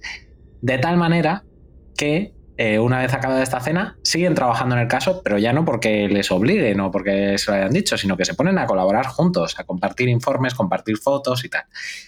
Y Somerset se da cuenta de que en el asesinato de, de la, de la avaricia había una foto de la mujer del abogado avaricioso que tenía los ojos marcados con sangre y que algo estaría mirando. Entonces, nada, que tienen que ir a interrogar a la víctima, por, o sea, a la mujer de la víctima en este caso, por decimos séptima vez, a ver si en las fotos del asesinato pues, ve algo que esté fuera de lugar. Ya llaman Mills interrogando, pues parece que se le da bien porque Somerset nunca quiere hacerlo, siempre le dice a él que se encargue y la mujer se da cuenta de que uno de los cuadros carísimos que su marido tenía en el despacho que está al revés. Entonces van para allá, Mills y Somerset, nuestro dúo dinámico, descuelgan el cuadro, no hay nada, no hay nada, no hay nada, hasta que Somerset se sube ahí al mueble, empieza a darle con el polvito de carbono y descubre que hay unas huellas dactilares que luego con luz ultravioleta se descubren que ponen Help Me. Espectacular. Me parece de locos cómo hacen un Me- helmi con las huellas dactilares. Entonces se lo llevan a uno de estos que. a un dactilógrafo, creo que se llama, los que son expertos en huellas dactilares, pero claro, mi- 1995, amigos. eh, esto lleva un rato. Entonces se quedan ahí dormidicos. Y bueno, eh, durante todo este transcurso, eh, también es verdad que Somerset, ya viendo que están relacionados con los pecados capitales, ha estado informándose con libros de todo tipo, la Divina Comedia, los cuentos de Canterbury, etc, etc, etc, y le ha pasado información a Mills de los pecados capitales. Y Mills también se ha estado leyendo, bueno, pues versiones resumidas de esos libros porque no le da tanto como, como Somerset a la lectura. Entonces ya están un poco eh, preocupados porque están viendo que no es solo que vaya a cometer siete asesinatos, eh, sino que eh, además pues parece que les está sermoneando, que tiene un, un, cierto instinto de superioridad frente a ellos. Después de, de, que el programita de 1995 descubra de quién son las huellas dactilares, son de un tal Víctor. Víctor de ocupación, pequeño narcotraficante y pedrasta. Víctor, eh, conocido ya anteriormente por la justicia, eh, saben dónde vive y por lo visto lleva un tiempo un poquito perezoso, que parece que no ha tenido sus encontronazos con la justicia habituales. Y nada, se monta un equipo de SWAT con el médico de Scraps, Bori, por cierto, al mando. Y, eh, Alguien en, en quien confiar. Eso es. Y van para allá como locos a detener al asesino de los pecados, que ya lo tienen en el bolsillo. Y Mills y Somerset se van mirando el uno al otro diciendo, este no es el nuestro, pero bueno, ¿qué le vamos a hacer? Entonces los SWAT, como en todas las películas americanas, les pintan de flipados, hacen una redada de la hostia, entran por cuatro puertas diferentes de la casa 16 personas armadas hasta los, dientes y empiezan a ver una decoración de Navidad un poco, un poco novedosa. Un poco novedosa. En vez de las bolas y el espumillón, pues hay un montón de estos míticos eh, ambientadores de coche con forma y olor a pino, supuestamente, que eso es lo que olía era alcohol, alcohol, alcohol duro. Lo, lo hueles, o sea, en esa escena lo hueles. alcohol de quemar. Por toda la casa, por toda la casa, por toda la casa. Y luego, eh, pues hay alguien tumbadito en la cama y tapado con una, con una mantita para que no nos coja frío. y entonces el, el jefe de los SWAT dice, venga, levántate, cabrón. Y dice, ve, no se levanta. Dice, venga, hombre, quita ahí la sábana. Y cuando quitan la sábana, pues se encuentran a lo que sería la momia que llevaba el señor de nuestra noticia del globo. La momia prehispánica de 700, Eso es. 800 años. Eso es, algo que debe pesar en torno a los 30 kilos, lleno de llagas y conectado a medicación y a comida, a suero. Dicen, pero bueno, qué maravilla es esta. Y en la pared, puesto, como no podía ser de otra manera, pereza. Ya vamos con el tercer pecado capital, pereza. Entonces los SWAT llaman a Somerset y a, y Mills y les dicen, oye, esto es vuestro, chicos, pues aquí no hay nadie a quien detener. Y Somerset y Mills miran y dicen, me cago en la leche, le ha tenido un año aquí dándole antibióticos para que no se le infectara y dándole de comer por un tubito de vez en cuando. Y, y tiene fotos desde el primer día hasta el último que lo ha tenido aquí encerrado. Pues es súper perturbador. Las fotos esas diarias que vas viendo cómo va demacrándose. Sí, sí, además te lo hacen de, a- de, de adelante De hacia atrás atrás. hacia la- sí, al Sí, contrario. o sea, sí, te, sí, sí. te lo enseñan tal cual lo estás viendo en la escena a como estaba el primer día cuando le ató. Y es terrible, claro. Y aquí viene el, el único momento de peli de terror de sustos que tiene la película. Y, pero que te llevas un buen susto, ¿eh? pero que ojo, la primera vez que la veías, madre mía, qué mal ratejo pasabas, porque le están enfocando allá al supuesto cadáver y de repente cobra vida el, el bicho y hace como una tos ahí a cámara y empieza a gritar, desesperado, claro, eh, desde la laringe además, porque ya no tiene lengua, es algo que luego nos cuentan. Y nada, resulta que estaba vivo, no estaba muerto, estaba de perturbador, ¿eh? Súper de perturbador. Y se llevan mí- todos un susto, hasta los SWAT que iban de súper preparados, hay uno que se cae al suelo, ¿sabes? O sea, que dices tú, hostia. A mí hay una sí, cosa sí, que sí. me encanta pensar de este pobre pederasta. Cuéntanos. ¿Sabéis esa escena de Los Simpsons en el que el señor Barnes va a hacerse un chequeo y le dicen, mire, usted tiene todo esto? Sí, Y- hay muchos virus, la puerta. y aquí hay una puerta y entran todos a la vez y dice, se quedan enganchados y dice el señor Vance, entonces soy inmortal. Y dice, no, no, eh, cualquier mínima brisa podría matarle. Pues es que hacen un comentario en la película de, sobre este hombre que es igual. No, no, es que Sí. un- Se un- da la luz una de la ráfaga- linterna. una Sí. de luz podría matar. Sí, sí, sí, sí, es increíble. Le dice, Sí. ya pa- dice "La- eh, ha pasado el mayor dolor que creo recordar haber visto a alguien y aún así le, le pasa un infierno toda. Le falta un infierno por pasar, le dice. O sea, tú imagínate. Porque le llevan al hospital, efectivamente, y Mills y Somerset en su, su labor investigadora dicen, joder, pues al menos tenemos un testigo. Pero el médico les dice efectivamente eso, que, le quedan cinco minutos a esto, y que aparte que en caso de que mínimamente se recuperara, pues que tiene el cerebro hecho mierda. O sea que de ahí no van a sacar nada nunca jamás.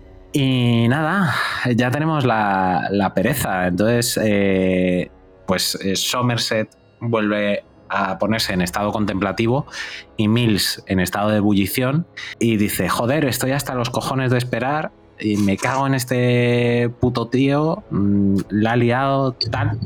Y Somerset le dice, bueno, pero es que el trabajo de un policía es esperar. Y dice, joder, es que puede ser cualquiera que tenga un carnet de biblioteca.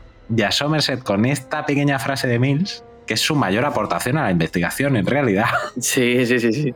Con esta pequeña frase de Mills se le enciende la bombilla y le enseña a Mills el precioso mundo de la ilegalidad del Federal Bureau of Investigation, el FBI.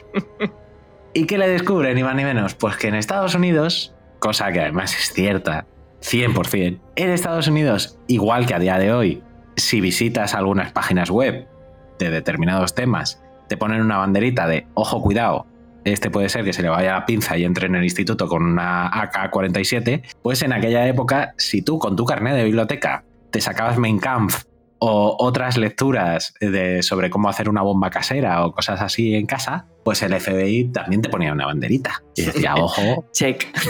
Claro, claro. Ojo, que este red flag. Que este a lo mejor. Sí, sí, person of interest, sí, sí, sí. Que este a lo mejor manda Antrax en vez de, en vez de un Christmas en Navidad. Entonces, eh, bueno, pues mm, Somerset eh, tiene un contacto en el FBI bastante grasoso, asqueroso también, eh, y le dan un dinerillo porque le traiga pues gente que tenga esa banderita que haya sacado los libros que ellos mismos han estado consultando y leyendo y que van sobre los pecados capitales y tal. Entonces los empiezan a repasar y ven uno que está bastante claro.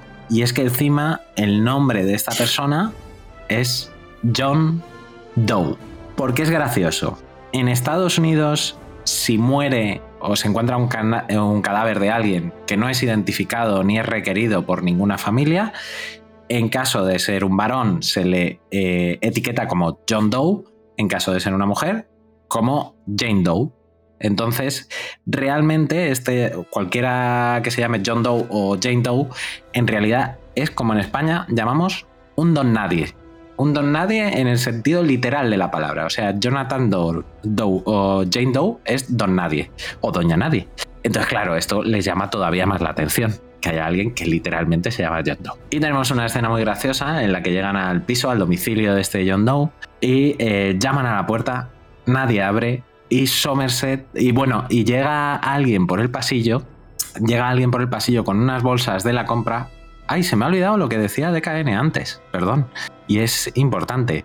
Mm. Cuando salen del piso del crimen de la pereza, hay un fotógrafo que le saca varias fotos a, Mills y Mills se pone los nervios y le manda a tomar por el culo. Bien. Error. Error. Error. Volvemos del flashback. Eh, disculpad, insomnes.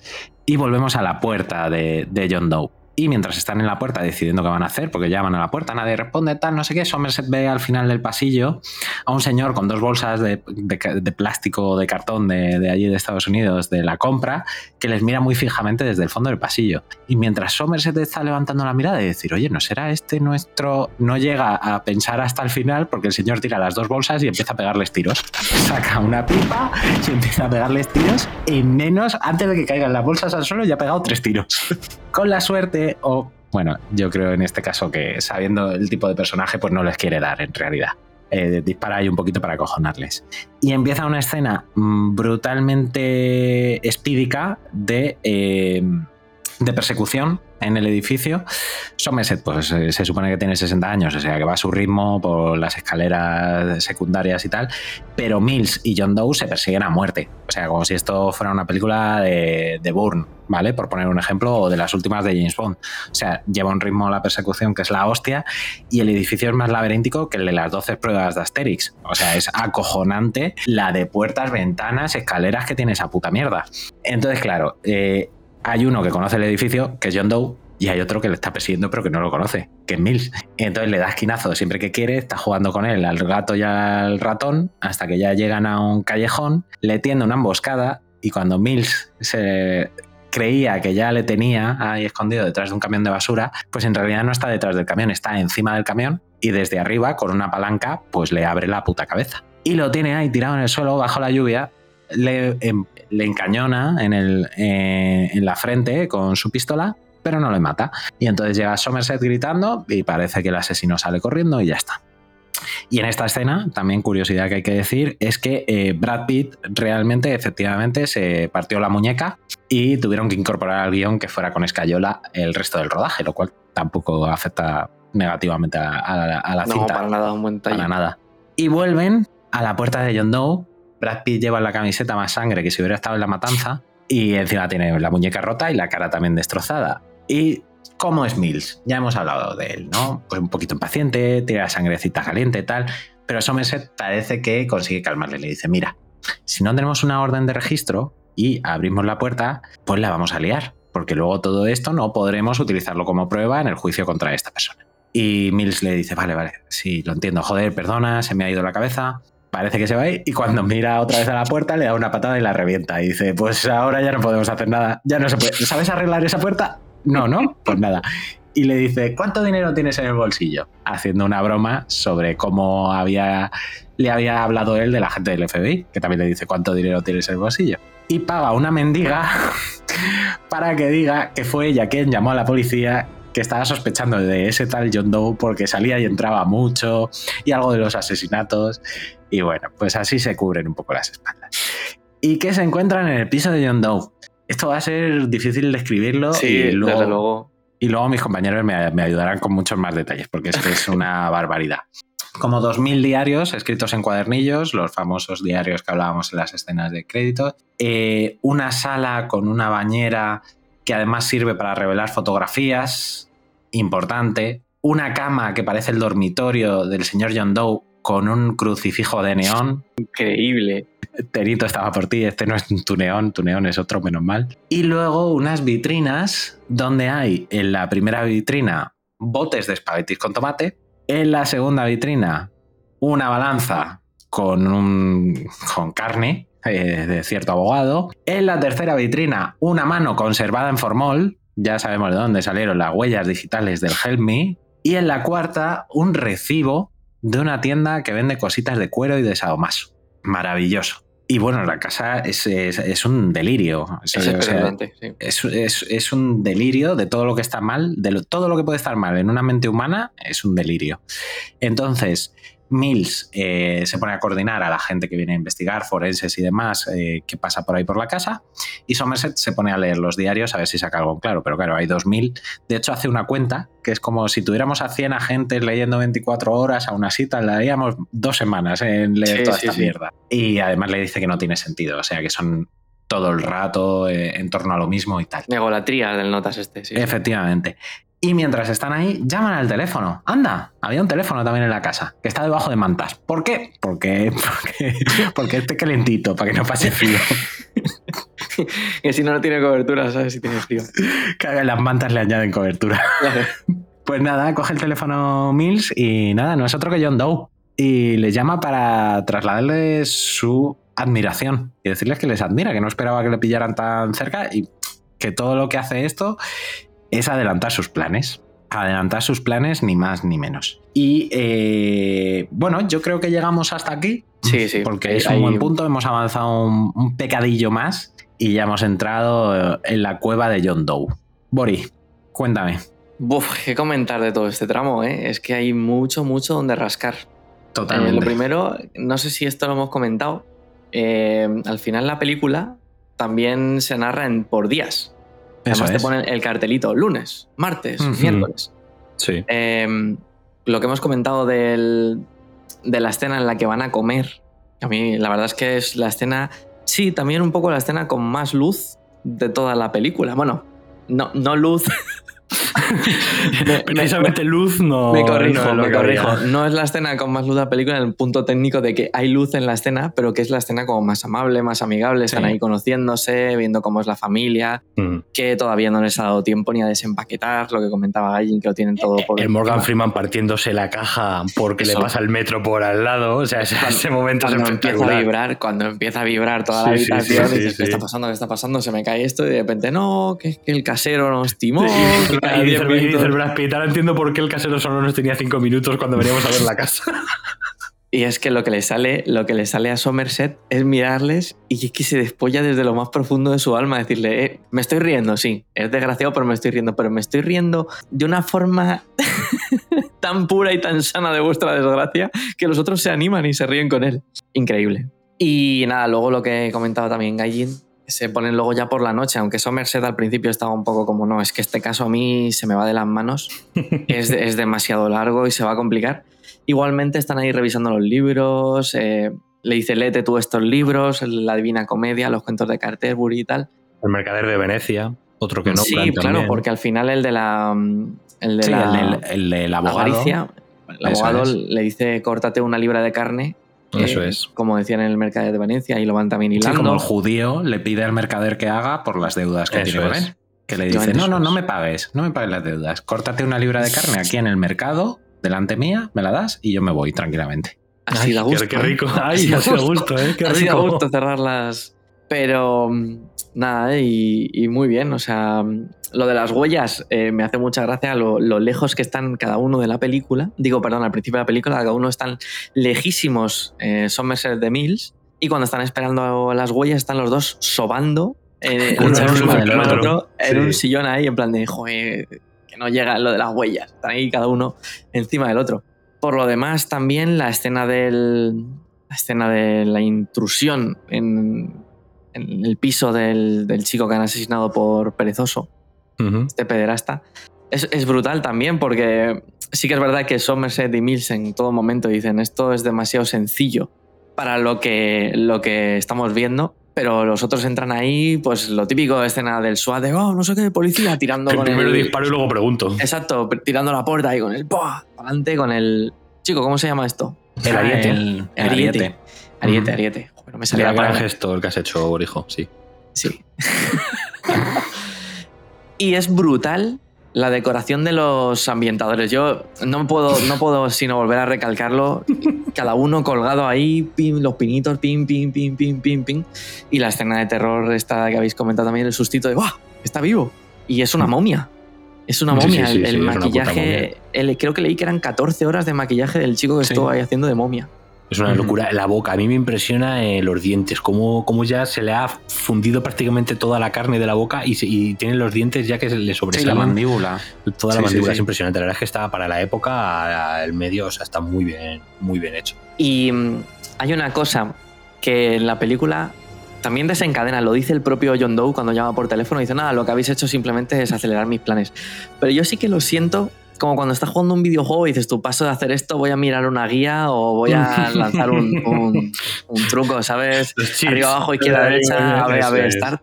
Sí que es verdad que está bien dicho. O sea, están los dos ahí de brainstorming diciendo, es que podría ser cualquiera, podría ser cualquiera que utilice una, una- la biblioteca. Está bien hecho. Pero sí, que Sí. se siente un poco como nos vamos a saltar realmente el caso.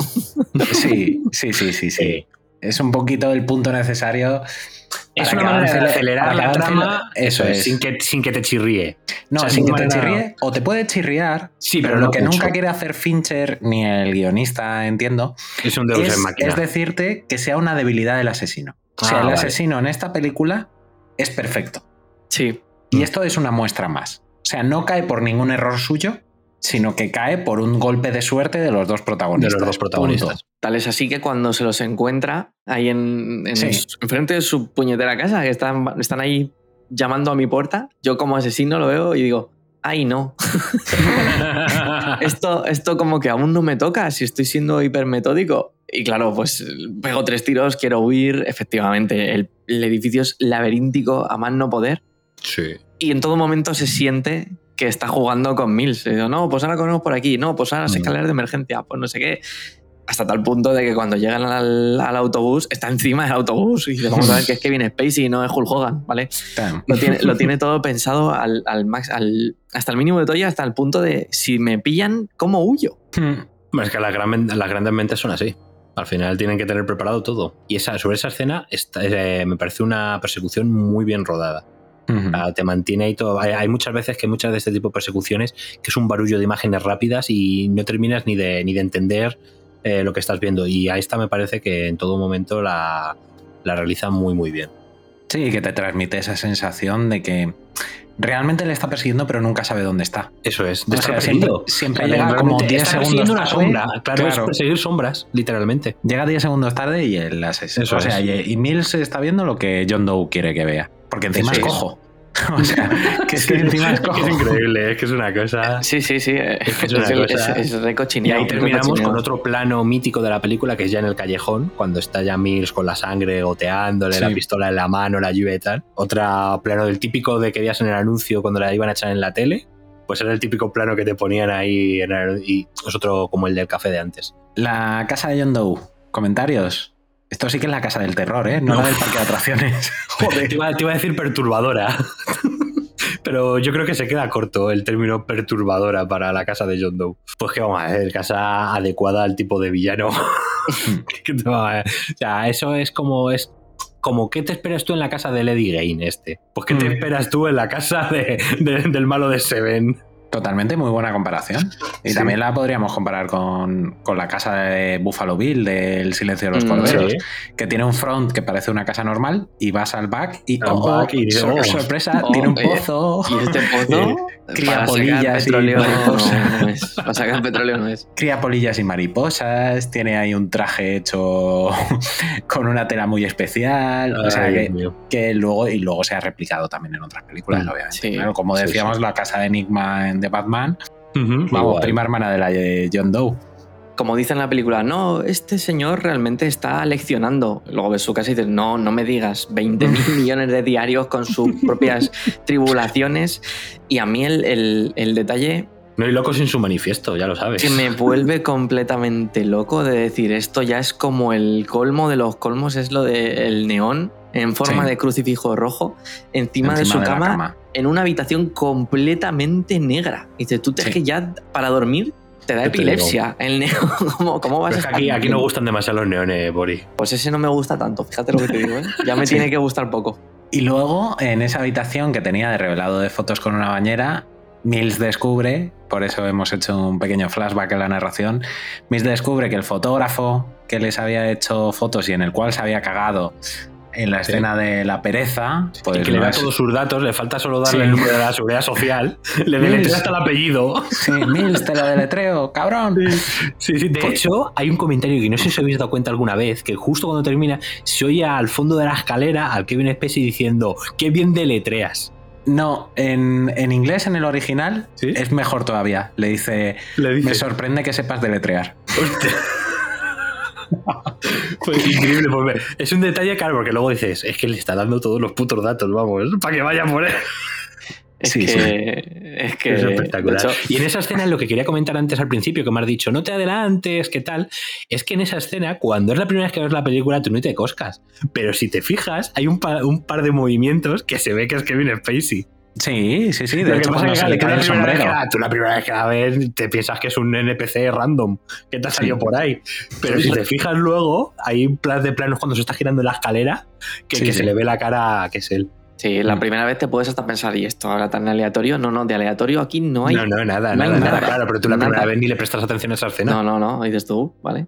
No. Sí, te sirve para ver Claro, que Mills tiene muy poca que- paciencia. Claro, hasta el momento en que descubre Mills la habitación y ya hilas con ese momento, tú esa escena ni te acordabas ya de ella, del Ujú. cruce ese en la escalera. Totalmente. Y otra cosa muy guay que también quería comentar y que me parece un, un buen punto de la película es que excepto cosas puntuales, mm, eh, está como en una atemporalidad muy extraña.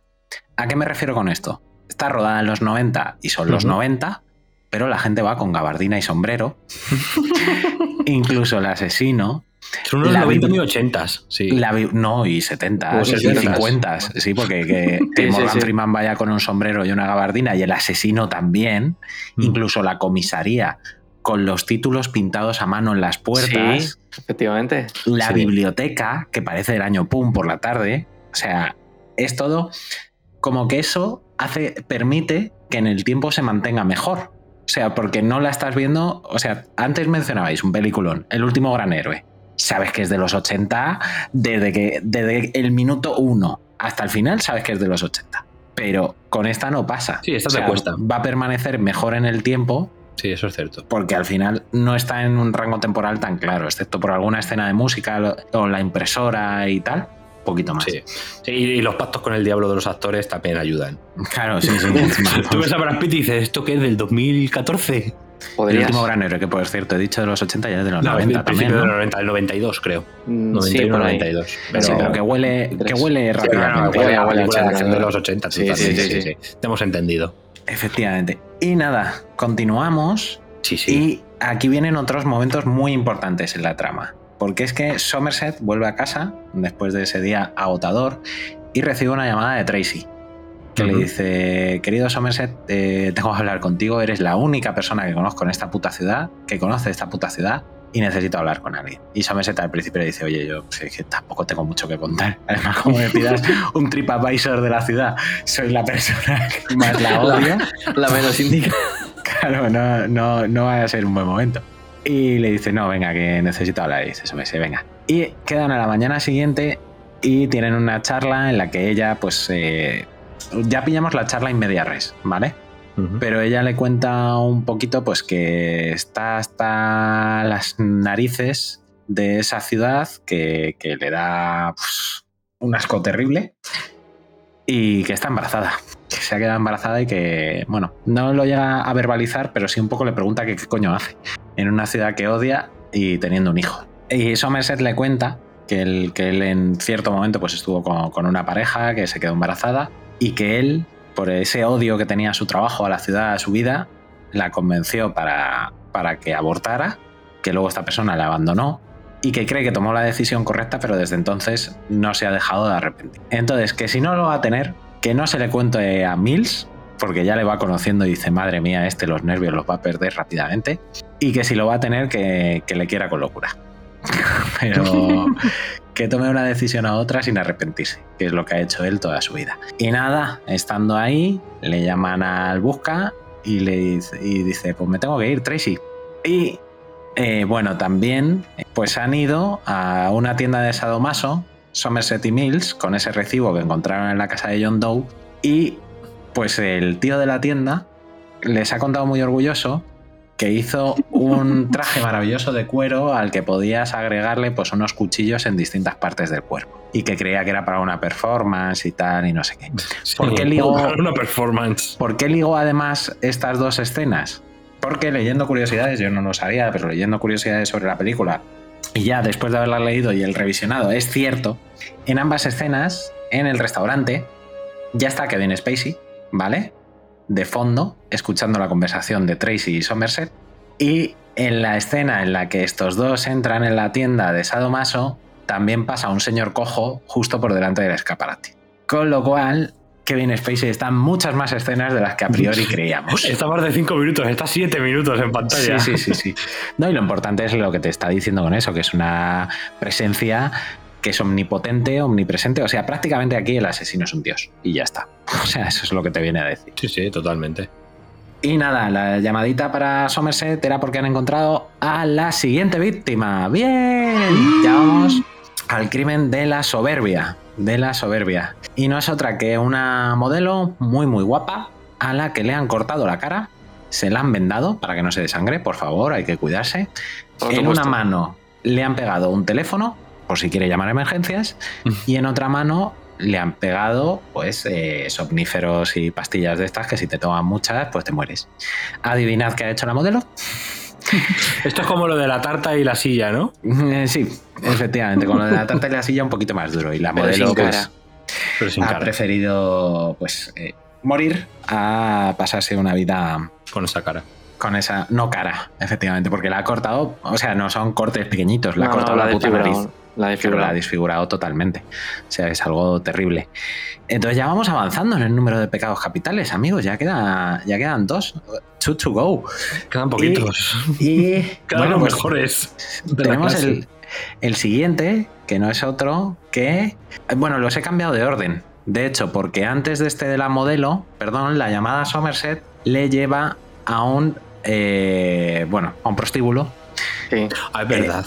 A un prostíbulo Sí, sí, sí, claro. con a música heavy. el, antes. el Sí, sí, aparato. sí, va antes. Sí, sí, sí. A un prostíbulo con música heavy. eh, es extraño lo de la música heavy, es lo que más me extraña. No Eh, pega, ¿no? Con la no. estética de, todo, de No, toda la no. película.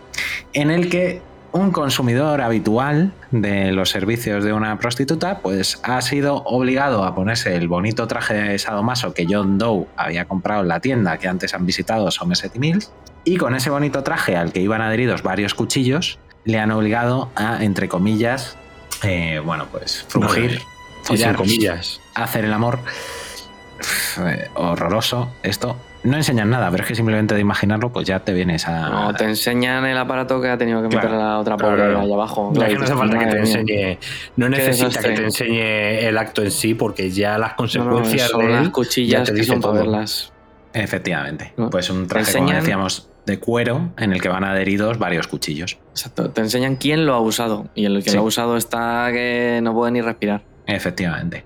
Entonces, bueno, pues lujuria, amigos. eh, Tiene un concepto Yundo de la lujuria bastante extraño, bastante pervertido, como no podía ser de otra manera. Entonces, eh, llevan a interrogar al usuario de- del trajecito eh, y tenemos una bonita escena en paralelo que es eh, Mills interrogando a la persona que ha sido obligada a matar a la prostituta con ese traje puesto, mientras le metían una pistola en la boca, todo muy agradable. Y por otro lado, pues Mills se va enfrentando en otra sala de interrogatorio al nihilismo del mundo, haciéndole un interrogatorio al dueño del puticlub. Y dice, yo no he visto nada, yo no he visto a nadie. Aquí todo el mundo viene con sus filias y sus fobias. A mí no me preguntes porque me da igual. Yo lo que tengo que hacer es conseguir dinero para vivir. Entonces, Mills se va acercando a la postura de Somerset a través de sus interacciones con la ciudad y estos asesinatos. Y Somerset todavía no, pero un poquito más adelante se irá acercando a la postura de Mills. Porque a través también de la, de la, de la confesión de Tracy, de que está embarazada, Somerset empieza a mirar a Mills con, con otros ojitos. Es Y- una conversión, digamos, paralela y contraria. O sea, uno se va Sí. acercando al otro, o sea, uno va como yendo hacia la oscuridad y el otro va saliendo de ella y se encuentran como en ese punto medio, por así Sí. decirlo. Sí, sí, y de hecho, ahora sí, retomando el orden correcto, pasa esto de- del prostíbulo, pasa lo de la modelo y a la mañana siguiente eh, lo que tenemos es que van camino de la comisaría y ahí sí que se produce la conversión total de Somerset, que va hablando con Mills y le dice, oye chico, al final no me voy a retirar, voy a esperar a que acabemos con este caso y luego ya me voy. O sea, Somerset ha pasado del nihilista que quería abandonar el caso ya a una persona que está involucrada y que se preocupa por Mills y por lo que está pasando. Y Mills cada vez está más desapegado. O sea, cuando le dice eso Somerset, Somerset se espera que le diga que no. En plan, oye, solo van a ser unos días. Y Mills tampoco reacciona. Es como, bueno. Y también hay algo muy importante que no hemos mencionado hasta ahora, que son los diferentes acercamientos que tienen Somerset y Mills hacia el asesino. Somerset le respeta, Mills cree que es un loco que se hace pajas en sus, encima de sus propios meados y cagaos. Pero porque Somerset se- le entiende y ve que es un ser superior en inteligencia. Mill se piensa, como dices tú, que es un tarado de la vida. Sí, pero esto también será relevante de cara Sí, al sí. final. Y antes de, de dejar que os lancéis sobre mí como llenas y que comentéis todas estas escenas, pues vamos a, a llegar al punto culminante de esta fase de la película, que no es otro que una vez entran en la comisaría y están subiendo por las escaleras, alguien les llama así discretamente Detective, una vez, Detective, dos veces, y la tercera vez se pone a grito pelado en medio de la comisaría, con todas las yemas de los dedos vendadas y una camisa cubierta de sangre, a gritar ¡Detective! Y ya Mills y Somerset se dan la vuelta y dicen, "Ah, pues a lo mejor es para nosotros esto.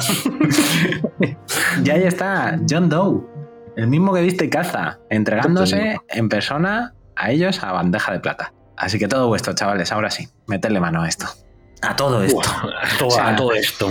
Tenemos el crimen de la vanidad, el crimen de la lujuria, la conversación de Tracy y, y la entrega de John Doe. No es poco, ¿eh? No, es poco, No, no. no, no. A ver, empezando por lo que primero va temporalmente, la escena con Tracy cuando le confiesa lo del, lo del embarazo está muy bien a la hora de que tú te acerques y entiendas un poco más a los personajes, porque como dices al principio de la hora, Somerset es totalmente alejado, súper frío, eh, a Mills le trata con un desdén brutal. Y es cierto que estas pequeñas conversaciones, la de antes cuando la cena en su casa, luego cuando están trabajando en el caso, esta vez cuando queda con ella y le cuenta todo esto, eh, ayuda tanto al personaje como al espectador a que vayamos también empatizando, porque eso va a ser muy importante de cara al final. Te va ayudando a empatizar con ambos personajes, tanto con el de Gwyneth Paltrow como con, con el de Morgan Freeman. Eh, esa conversación me parece brutal, me parece el momento en el que él confiesa que cómo medio obligó a su pareja a abortar, cómo dice que no se arrepiente, pero sí que quizás hubiera actuado de otra manera, de poder volver a ese momento. Me parece una escena muy potente que cómo consigue sin, como igual que en otras escenas, eh, con los cuerpos y con el escenario te consigue impactar, aquí simplemente con la conversación ya, ya lo tiene todo hecho. Esa escena me parece muy importante para el desarrollo de la película, como digo. Y luego el resto, pues es eh, creciendo. Creciendo de mal rollo, creciendo de que cada vez ves que el tío hace unos crímenes, porque sí, el primero era muy asqueroso el de la gula, pero es que aquí ya con el traje de, de cuero, ya ves que es que este hombre se le está yendo totalmente. O con lo de la modelo, con toda la cara totalmente desfigurada. Como digo, es el personaje de John Doe yendo totalmente, eh, o sea, descendiendo al infierno, totalmente. Y te deja con una escena, como dices tú, muy sorprendente porque no te la esperas. Cuando la estás viendo por primera vez, no te esperas ese giro de que de repente se entregue. Dices, pero qué coño. Y además ya ahí es cuando descubres realmente ya quién es y todo y la impresión que te da. Y es un momento no el más impactante, porque se le dejamos para el final, pero yo te diría que el segundo momento, junto con a lo mejor el principio, que no te lo ves venir cuando se encuentra en el primer crimen, yo diría que este es de los más impactantes de la película cuando, cuando se entrega. Bori. Pues muy interesante y muy distinto a lo que habíamos visto hasta ahora para mí. Hmm. Hasta ahora teníamos a un asesino que estaba siguiendo su plan paso a paso, con mucha premeditación. Teníamos un asesinato de un chico obeso al que le hizo comer hasta reventar. Luego tenemos por otra parte en la pereza a un narcotraficante que ha dejado en una cama tirado un año, un año que se dice pronto hasta que ya por fin todo se ha ido desencadenando y lo han visto. Y por contra, a raíz de los sucesos que hemos comentado en el anterior tramo, de que le hayan encontrado la casa, que han hecho un poco trampa, por así decirlo, eh, nos encontramos a un John Doe, a un John Doe que va muy a saco, vaya muy a saco. Mm. De repente ya tenía su traje encargado, o sea, eso hasta ahí todo parte del plan, pero ejecutado en el crimen de la lujuria y probablemente también tenía elegida ya la modelo por la que atacar en el de la soberbia. Pero me hace plantearme eh, cuándo decidió, esto es una cosa que a mí me raya mucho la película, cuándo decidió John Doe que él iba a ser la envidia si fue a raíz de encontrarse a, a Mills y que le letrara su nombre y tal, y empezar a, a conocer más sobre la vida de Mills. Supongo que cuando le vio le dijo, ya está, aquí tengo al tío que va a ser mi asesinato de la ira, porque este tío está como un... que le, le- le chillas y salta. Pero a lo mejor fue a raíz de ver cómo era su mujer que dijo, uff, yo voy a ser el de la envidia, tenía ya antes pensado otro de la envidia, son cosas de la película que a mí me gustaría conocer. Y, y- y- y que redondean un poco al personaje que es John Doe, porque eh, a lo mejor era así en un primer momento, decir, yo, este personaje, este, este asesino ya tenía a quien he elegido, de repente dije, uff, este de la ira me cuadra más que lo que yo había elegido, en uno de sus miles de diarios seguro que lo tiene todo a punta. Pero a la vez va tan a saco que mm, ya aparece en la comisaría en una escena brutal, porque es como, bueno, como de la nada aquí, los otros en las escaleras y de repente, ¡ye! ¡ye! Que os estoy hablando a vosotros, leches, que miradme cómo vengo, que no vengo ahora mismo de "Mofa, bailar, ¿sabes? Claro, estoy aquí". que vengo aquí con mis, mis deditos aquí cortados y todo. Brutal, brutal. Brutal y, y totalmente... Es que tú estás siguiendo a dos detectives, es totalmente en contrapunto que llegue el asesino y diga, hasta aquí. Pero claro, Claro, es que no es- sabes te qué causa ha el impacto haciendo. que le debe de causar a ellos en ese momento, eh, es, esa escena. O sea, está Mm. muy bien ejecutada. Muy, muy, muy complejo. Eh, La película es tan buena que, te hace hasta dudar de lo que, de lo que podría haber hecho este personaje Mm. en otras circunstancias si no hubiera aparecido Mills de, de Barbilandia. muy, muy chula, muy chula. paso. Sí, Claro. Y además, y además aquí agregar en esa conversación de, de William Somerset y, y Tracy, en la que Kevin Spacey está por ahí escuchando, que yo creo que es uno de los motivos que le llevan a decir que él es la envidia, es efectivamente que ahí observa a la mujer de Mills y encima cuando escucha que está embarazada dice, joder, este cabrón. Este cabrón tiene todo lo que yo si fuera una persona normal eh, tendría. Pero es que hoy viendo de nuevo la película, he descubierto que Tracy ya nos da una mini pista muy, muy, muy pequeñita de que está embarazada antes. Porque cuando Somerset Mm. va por primera vez a la casa y se presenta, le dice, eres Somerset, pero no me sé tu nombre. Y le dice Somerset, soy William. Y dice, William, qué buen nombre. No dice qué nombre tan bonito. Dice, Mm. qué buen nombre. Como si estuviera pensando en nombres En para nombres. ponerle a un bebé. Entonces me parece flipante hasta qué punto el, el guion está mirado hasta el detalle. ¿Sabes? Que ni los personajes se dan cuenta de que esa frase es un poco rara, si no pasa nada más, pero sí está ahí. O sea, ya es un indicio para quien quiera cogerlo. Puede Y- ser, o me estoy aquí tirando un triple, que no bebe vino, es la única que no bebe vino. Sí, es verdad. Bueno, eh, el Brad Pitt está bebiendo vino y cerveza y luego le sirve vino a Somerset y Somerset se queda mirando el vaso en plan, me lo ha puesto en vaso de tubo y está casi hasta arriba.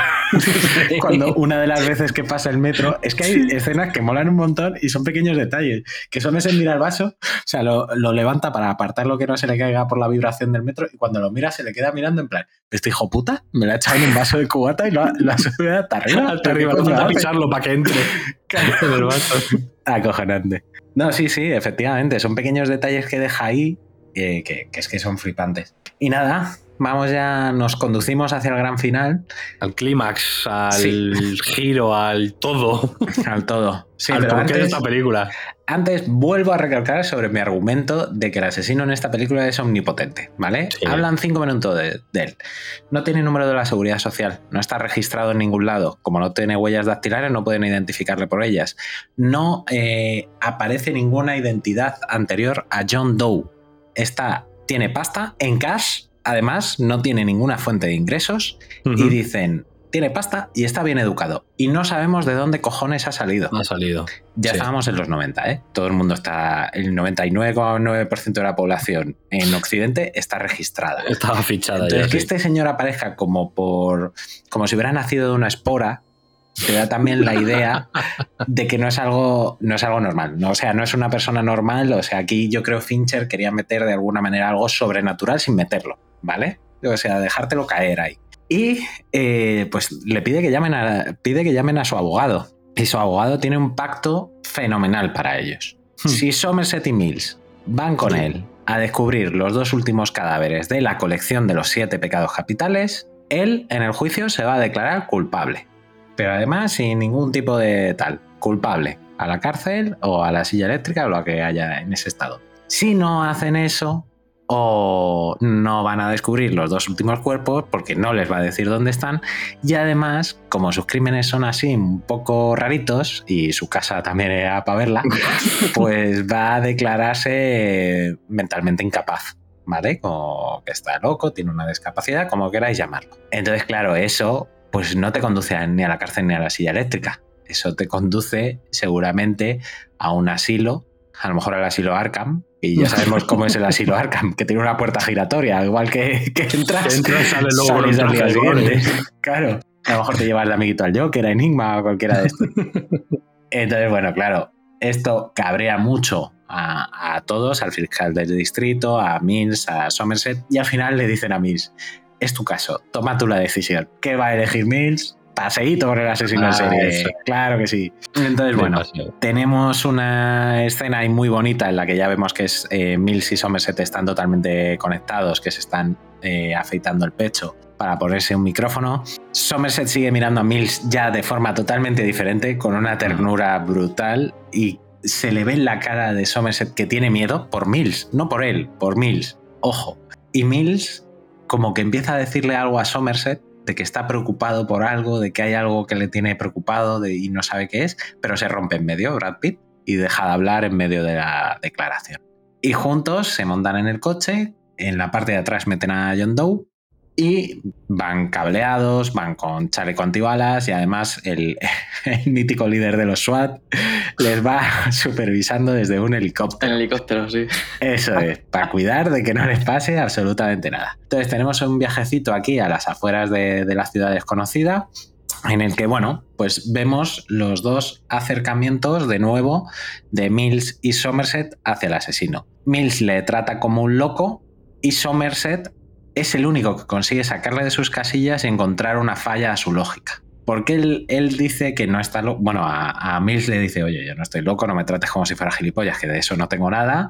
Eh, yo estoy aquí haciendo el trabajo de Dios y haciendo cumplir y castigando a aquellos que se lo merecen. A un obeso que te daría vergüenza verle por la calle, a un narcotraficante pederasta, al abogado más avaricioso que hay en esta puta ciudad, a una tía que preferiría morirse a ser fea y a una prostituta que eh, dispersaba ETS eh, mundo adelante eh, y a un consumidor de prostitución. Ese es su argumento, sí.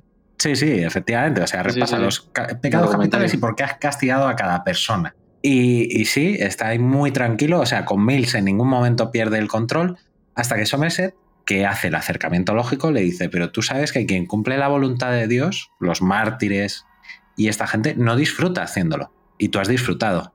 Y ahí sí que mmm, se ve que se le rompe un poco la coraza a John Doe, se queda pensando y dice, pero este cabrón.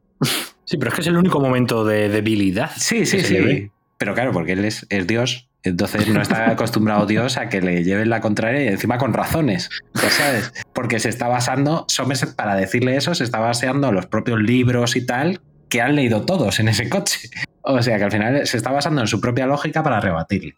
Total, que John Doe les lleva allí, a medio del desierto. Hay el único chiste, creo, o si hay tres chistes en la película, aquí llega uno de ellos, que es que llegan a, ahí a una zona desértica con torres de electricidad, el helicóptero, todo muy, muy tenso, la música de Howard Shore subiendo, subiendo, subiendo, subiendo. Se bajan del coche, no ven nada, bajan al asesino y Somerset ve algo en el camino, se acerca y Mills le pregunta, ¿qué tienes, compañero? Dice, un perro muerto se quedan los dos mirando a John Doe y dice, ese yo no he sido.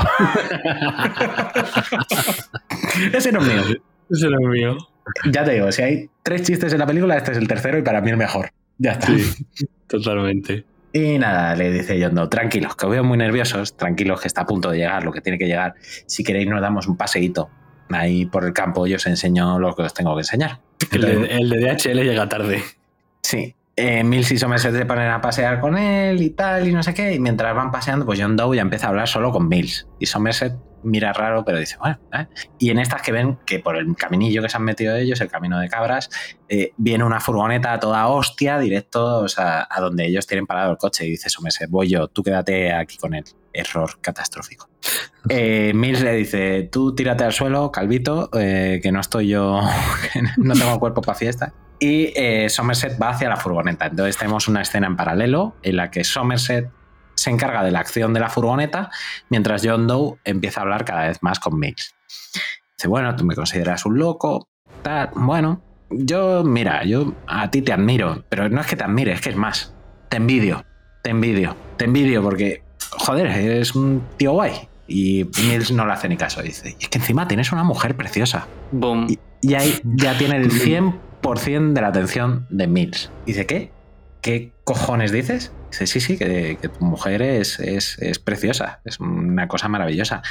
De hecho, es más, es que esta, esta mañana he ido a tu casa, he llamado a tu puerta, he entrado en tu casa, he querido jugar con ella al juego del maridito y la esposa felices, pero no ha querido jugar conmigo. Ha, ha ido mal, la verdad.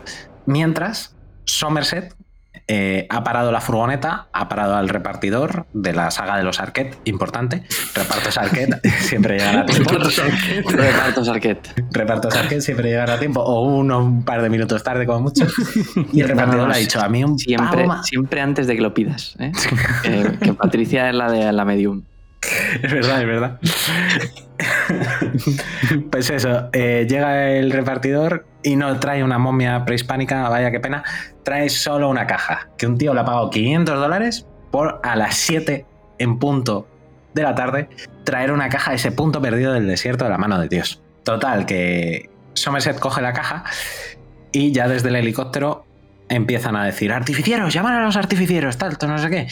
Y Somerset se calienta, pierde la paciencia y dice, pues la voy a abrir yo. Sacas una vajilla, abre la caja y vemos que se le desencaja la cara como no lo hemos visto en toda la película, porque Somerset ha estado llegando a todos los asesinatos y tal, el de la gula, la avaricia, tal. En ninguno ha perdido los nervios, incluso cuando el tío que supuestamente está muerto en la pereza pega el, el susto y hay incluso varios SWAT que se caen al suelo, él apenas reacciona. O sea, es un tío con los nervios de acero. Y aquí le vemos la cara desencajada, está loco, empieza a mirar a un lado y a otro y sobre todo empieza a mirar a Mills. A Mills y a John Doe. Y empieza a correr hacia ellos. Empieza a correr gritando, Mills suelta el arma, Mills suelta el arma, Mills suelta el arma. ¿Cómo ha seguido la conversación entre estos dos queridos nuevos amigos que se están haciendo? Pues como decíamos, eh, John Doe le dice que ha intentado jugar a maridos y esposas con su mujer y que no, que no ha ido muy bien y que ha decidido llevarse un recuerdo de, de su casa y de su esposa. Y le dice que es la cabeza de su esposa. ¡Boom! Entonces ya Somerset llega a la, a la situación, se intenta interponer entre ambos, porque ya obviamente Mills eh, está apuntándole a la puta cabeza a John Doe, y, le dice, "Mm, no lo hagas, es lo que quiere, es lo que quiere, si le disparas, gana él.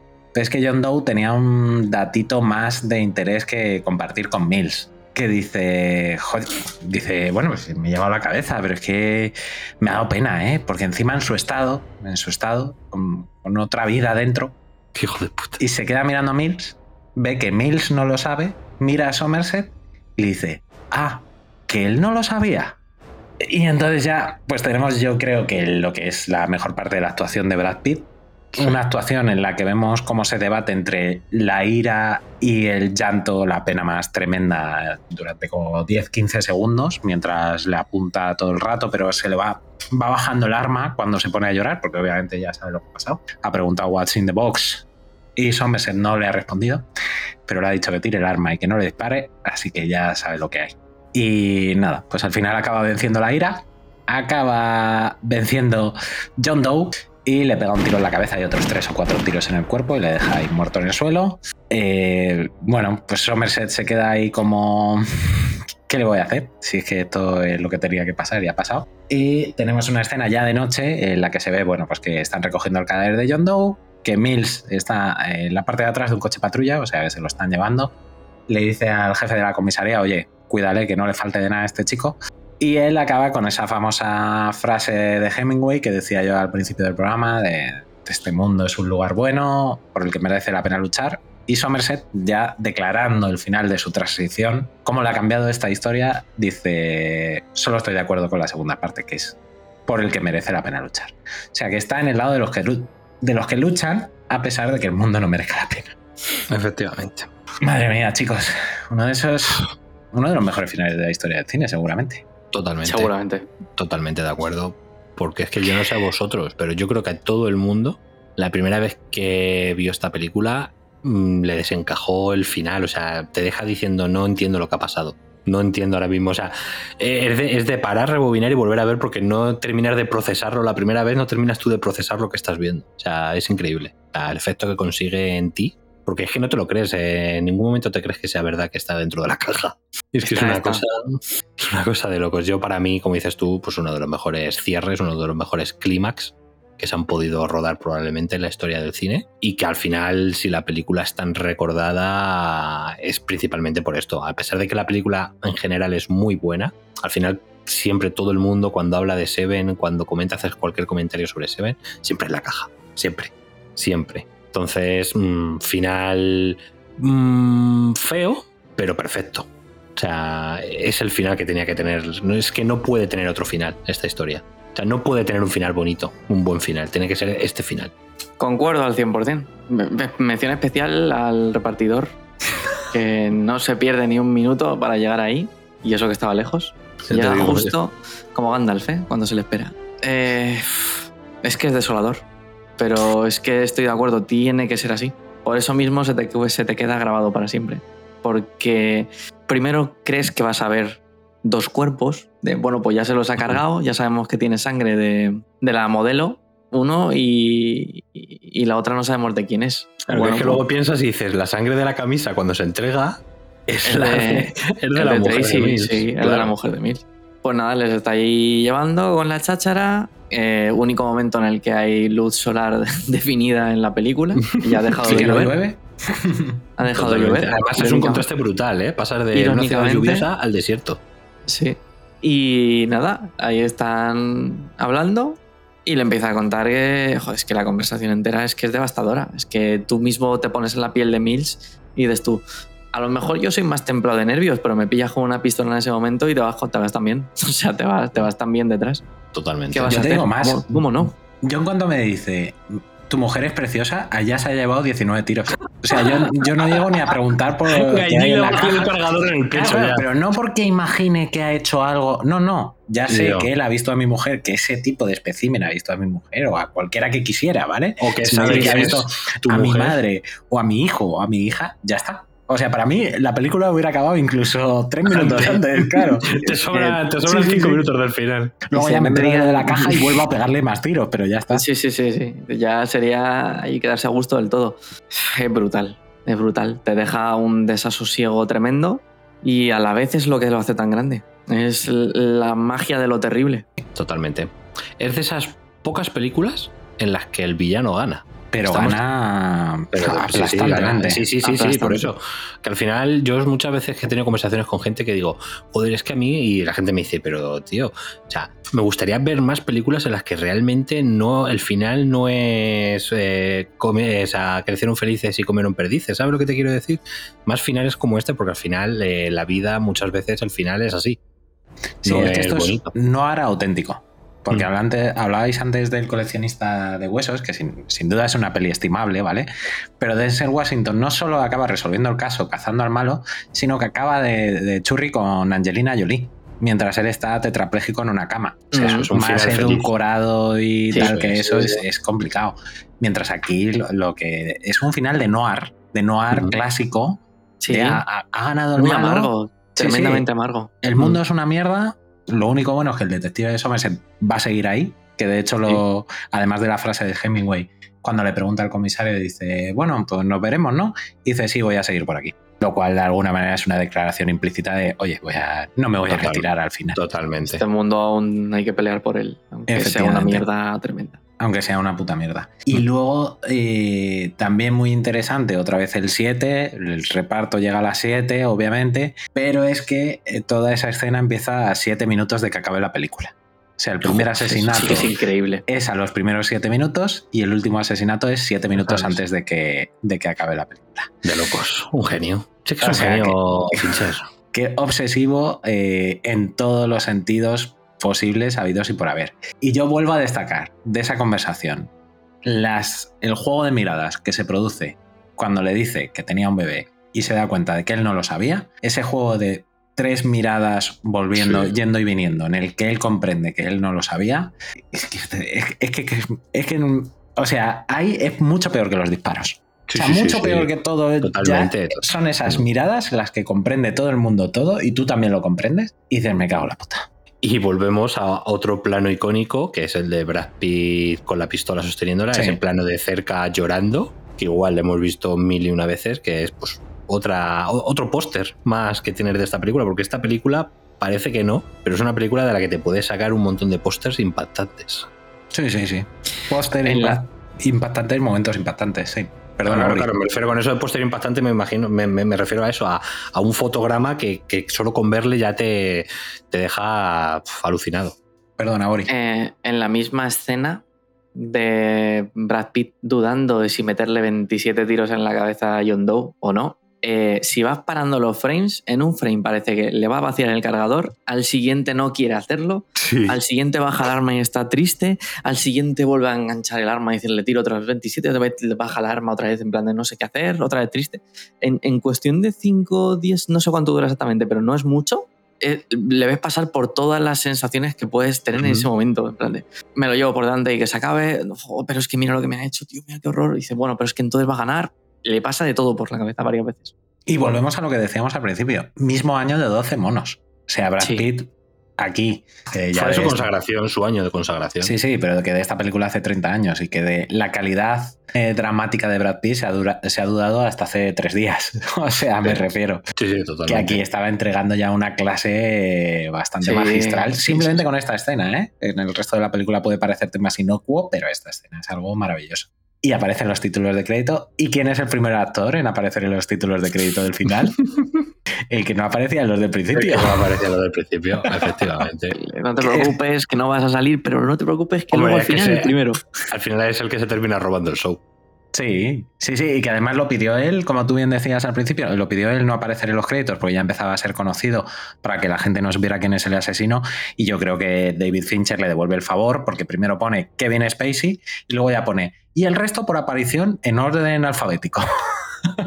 A ver, es que es un detalle que eh, es que es necesario para todo, para el clímax de la película, para todo. Sí, Necesitas sí, no sí. saberlo. Porque si tú ya te has quedado con el nombre de que sale Kevin Spacey en la película, tú ya vas a estar toda la película buscándole. Cuando ya lleves 45 minutos de película y no la has visto, ya sabes quién es. Y también Pues el, el impacto no es el mismo. volvemos a las rimas. Fíjate, Kaiser Sose, eh, sospechosos habituales, que también tiene un final que es de te rompo el culo y me doy la vuelta.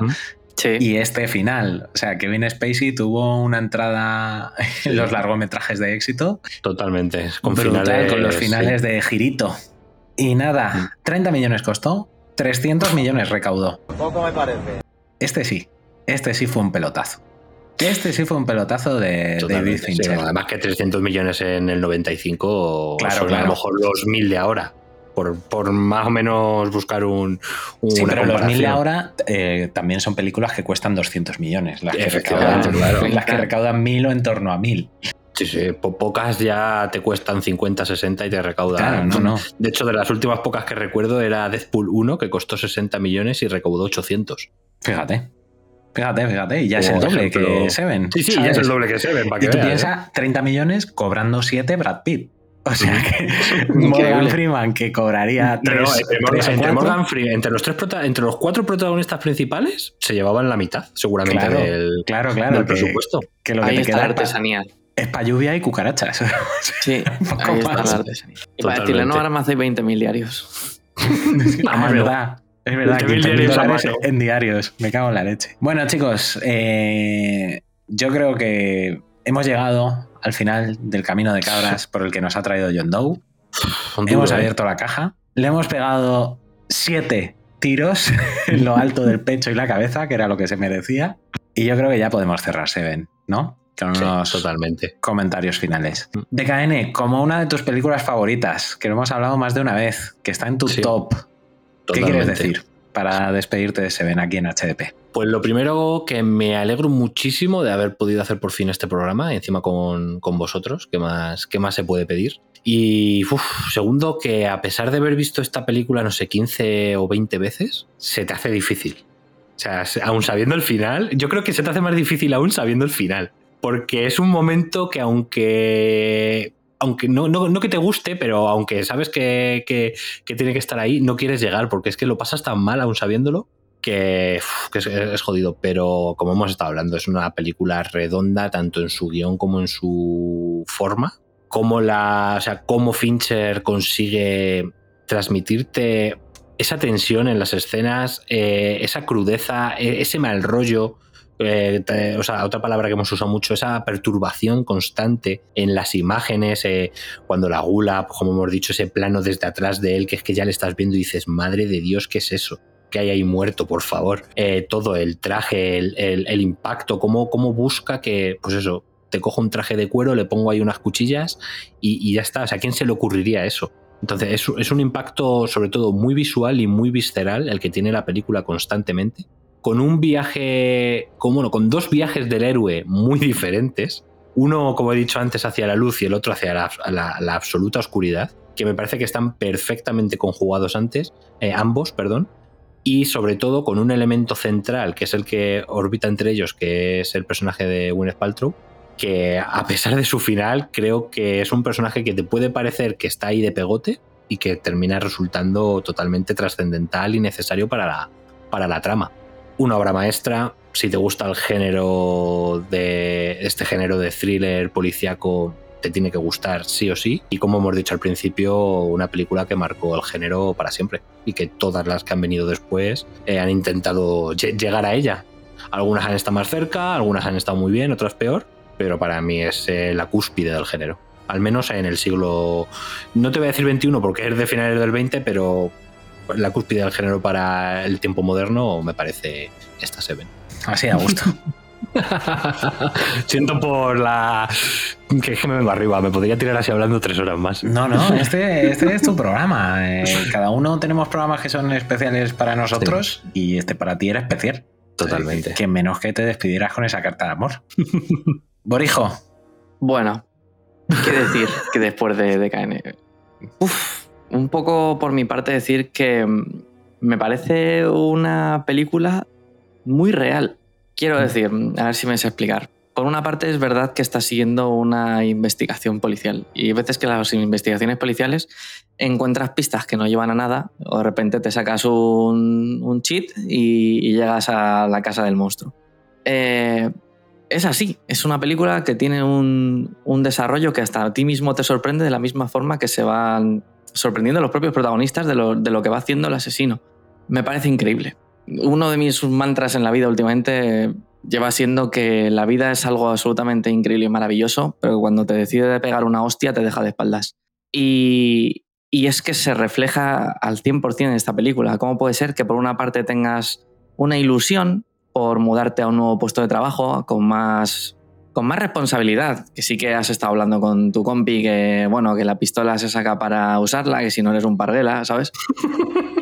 Pero, pero que quieres dar ese salto en, tu carrera, que parece que todo va bien, tu mujer embarazada, aunque tú todavía no lo sabes y tal, pero en el momento en el que te enteras, de repente aparece un asesino dispuesto a, a joderte la vida a niveles extremos. No sé, me parece una película redondísima. Dura dos horas, no se te hace aburrida en ningún momento, se puede seguir perfectamente. Hay escenas que se te quedan para siempre grabadas. Es, es, es, un pináculo, es una cúspide, estoy de acuerdo. O sea, como segundo trabajo de Fincher después de Alien y antes estaba haciendo videoclips, me parece una cosa que estaba tocado por los dioses. Y lo que quedaba por detrás. Hiper, hiper recomendada. O sea, ver Seven nunca jamás es una pérdida de tiempo. Es increíble. Totalmente. Yo no quiero abundar, o sea, porque me parece que los dos habéis escrito una carta de amor preciosa a la película. Yo solo quiero decir que igual que con otros directores, pues diríamos que a lo mejor el inicio de Scorsese fue Toro Salvaje o Malas Calles o Taxi Driver. El inicio de ese mito que a día de hoy es Scorsese. Tiburón fue el inicio de ese mito que hoy es Steven Spielberg o Memento, el inicio de ese mito que hoy es Christopher Nolan, pues para mí este es el inicio del mito que es a día de hoy en el cine Fincher. Hemos dicho muchas cosas bonitas de la película, pero que cambiara la forma y el estilo de hacer thrillers a partir de sí misma, me parece que cuando un director no solo es relevante, sino que es influyente, ya te está diciendo de la altura de miras que tiene ese director. Yo creo que este es el inicio del mito de Fincher. Alien 3 era el calentamiento, que a veces, pues en el calentamiento te lesionas, estas cosas pasan. eh, ojo, gracias, gra gra gracias, también te digo, gracias que se fuese el calentamiento y luego viniera lo que ha venido, ¿eh? Claro, por eso te, te digo, que a veces en el calentamiento te lesionas y otro día sales al partido y clavas un hat-trick. Pues este fue el caso. Salió, siete se cubrió de éxito y a partir de ahora y a partir de ahí no hemos parado de disfrutarle. Así que nada, una película espectacular. Espectacular, simplemente. Como espectacular nos ha quedado el programa, macho. ¿Ves? Soberbia total a tope. ¿Eh? Soberbia, sí. Yo, Soberbia. Yo, yo, llego en algunos momentos a acaparar los siete pecados en mí. Por separado no lo sé a la vez. No, no, pero yo creo que en algún momento los siete los tengo. ¿Cuáles os parecen los más difíciles de combinar en el mismo momento? No me vale, o sea, porque en toda la vida cubrimos todos, ¿vale? Pero en el mismo momento. O sea, por ejemplo, gula y lujuria. Hombre, gula y lujuria sí combinan muy bien. Y la gula y la pereza también. Digo, y, y, sí. la, y, la, pereza y la lujuria también, ¿eh? A ver si son sí. como. A ver si para la próxima moda de primavera, tío, metemos las combinaciones de. Pero sí, yo creo que. Los hospitales. Eh, que combinan peor. La so yo creo que los que peor combinan puede ser la soberbia, quizás. Pero la soberbia con qué? O sea, ¿qué combinación? ¿Qué 1x2 me dices que no combina bien? Claro, porque yo todos veo. O sea, al final porque... todos encajan bien, porque la soberbia claro. con la lujuria también encaja más o menos. Claro, ¿Te acuerdas de la, la gula? ¿Te acuerdas de la, la escena gula, de American Psycho en la que el tío está sí. y mirándose al espejo? Y mirándose y dice: No, soberbia, lujuria. Ahí tienes soberbia y lujuria a la vez. Claro, sí, yo creo que sería soberbia con gula, ¿eh? Quizás. A lo mejor el que menos me pega. Pero si vas a comer al bully. Ah, amigo, ostras. Pero tampoco está al alcance de todos, entonces no es una combinación que todos podamos tener. Claro, pero es que encima hay gente que te mira con envidia. ¿eh? Uf, es... sí, ahí se te combinan muchos, ¿eh? Y tú terminas con ira. Entonces. De esperar, de, de, que te han servido dos cosas que tienes que mirar con microscopio en el plato, ¿no? Efectivamente. y, y, eso, y, eso, te da pereza. Bueno, pues con esta pregunta quería dejar a nuestros... hasta de escribir la reseña en Google. Y Sí. Con esta pregunta dejamos a nuestros queridos insomnes. Si tenéis la respuesta a esta a este a este enigma que os plantean estos tres asesinos en serie, si tenéis la respuesta a qué dos pecados capitales no se pueden combinar en el mismo momento vital, por favor, escribirnos a cualquiera de nuestras redes sociales, plataformas, Discord, donde queráis, chicos. Y chicas, estaremos canta- encantados de leerlos y lo comentaremos en algún otro programa, seguro, pues somos así Además, de es una, buena, es una buena manera de saber si han llegado hasta el final del programa. Efectivamente. o sea, así lo comprobamos. Si Repito la pregunta para que, queda, para que quede clara. ¿Qué dos pecados capitales combinan peor en el, en el mismo momento vital?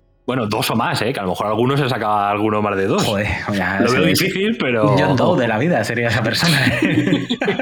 Venga, DKN, despedida. Pues nada, Insomnes, ha sido un placer estar aquí en este Neon Club. Muchas ganas ya de continuar con esta tercera temporada y poco más, chicos, que espero que venga mucho más por aquí el amigo Fincher y que estéis vosotros aquí a mi lado para poder disfrutar de él. Y a vosotros, Insomnes, pues lo de siempre, leer, ver cine, jugar, hacerlo todo, que ya sabéis. No os durmáis, coño, que está A la vez, dormir. a la vez, como los pecados. Eso es, Además toda la enganchan, vez. eso, toda la vez. Sí, eso es avaricia, chavales, eso es avaricia. Bori, despídete. Pues nada, lo dicho, eh, encantado de estar aquí en mi séptimo Neon Club. Este dato creo que no es verdad, ganas, pero me, me tú ganas tu, tu séptimo Neon Club. Así que nada, poco más que decir. Eh, Súper contento de hablar de obras atemporales, porque solamente puedo decir cosas buenas. Eh, pero bueno, que, que nada, súper bien, súper contento. Hasta la próxima Insomnes y espero que os haya gustado mucho el programa, tanto como a mí grabarlo. Eso es. Pues nada, yo hoy por el tema que ha tratado la película no podía estar muy extasiado. Estaba, estaba un poco deprimido me hallo después de hablar de esta película y verla otra vez. Deprimido me hallo, pero bueno, espero recuperar para los próximos Si estuvieses extasiado, estarías un poco como John Doe. Sí, sí, sí, preocupante. efectivamente. efectivamente. No, no es una película que me lleve al éxtasis, la verdad. Combina, combina mal con casi cualquier pecado capital.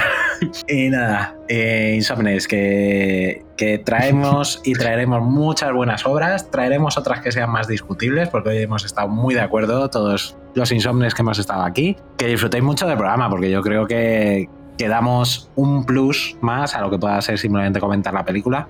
Que espero que lo disfrutéis, que, que nos lo comentéis y que nos deis feedback. Y que, como decimos siempre, que no os durmáis, que sigáis disfrutando de todos estos grandes productos que, que tenemos, de estas grandes obras, sea cine, sea videojuegos, sea cómic, sea literatura, sea lo que sea, porque esto es por lo que merece la pena vivir.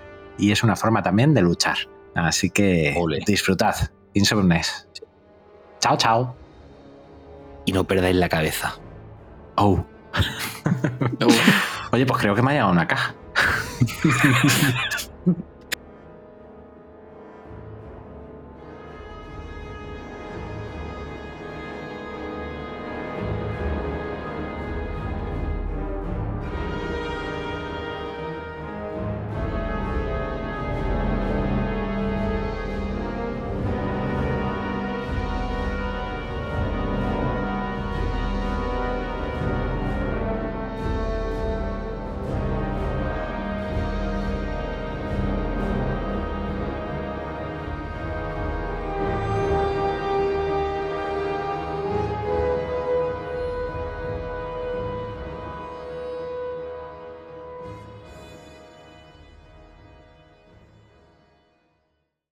Hoy dormimos poco. Hoy dormimos poco. Tu programa para estar al día de cómics, cine, videojuegos, junto al equipo más divertido y gamberro.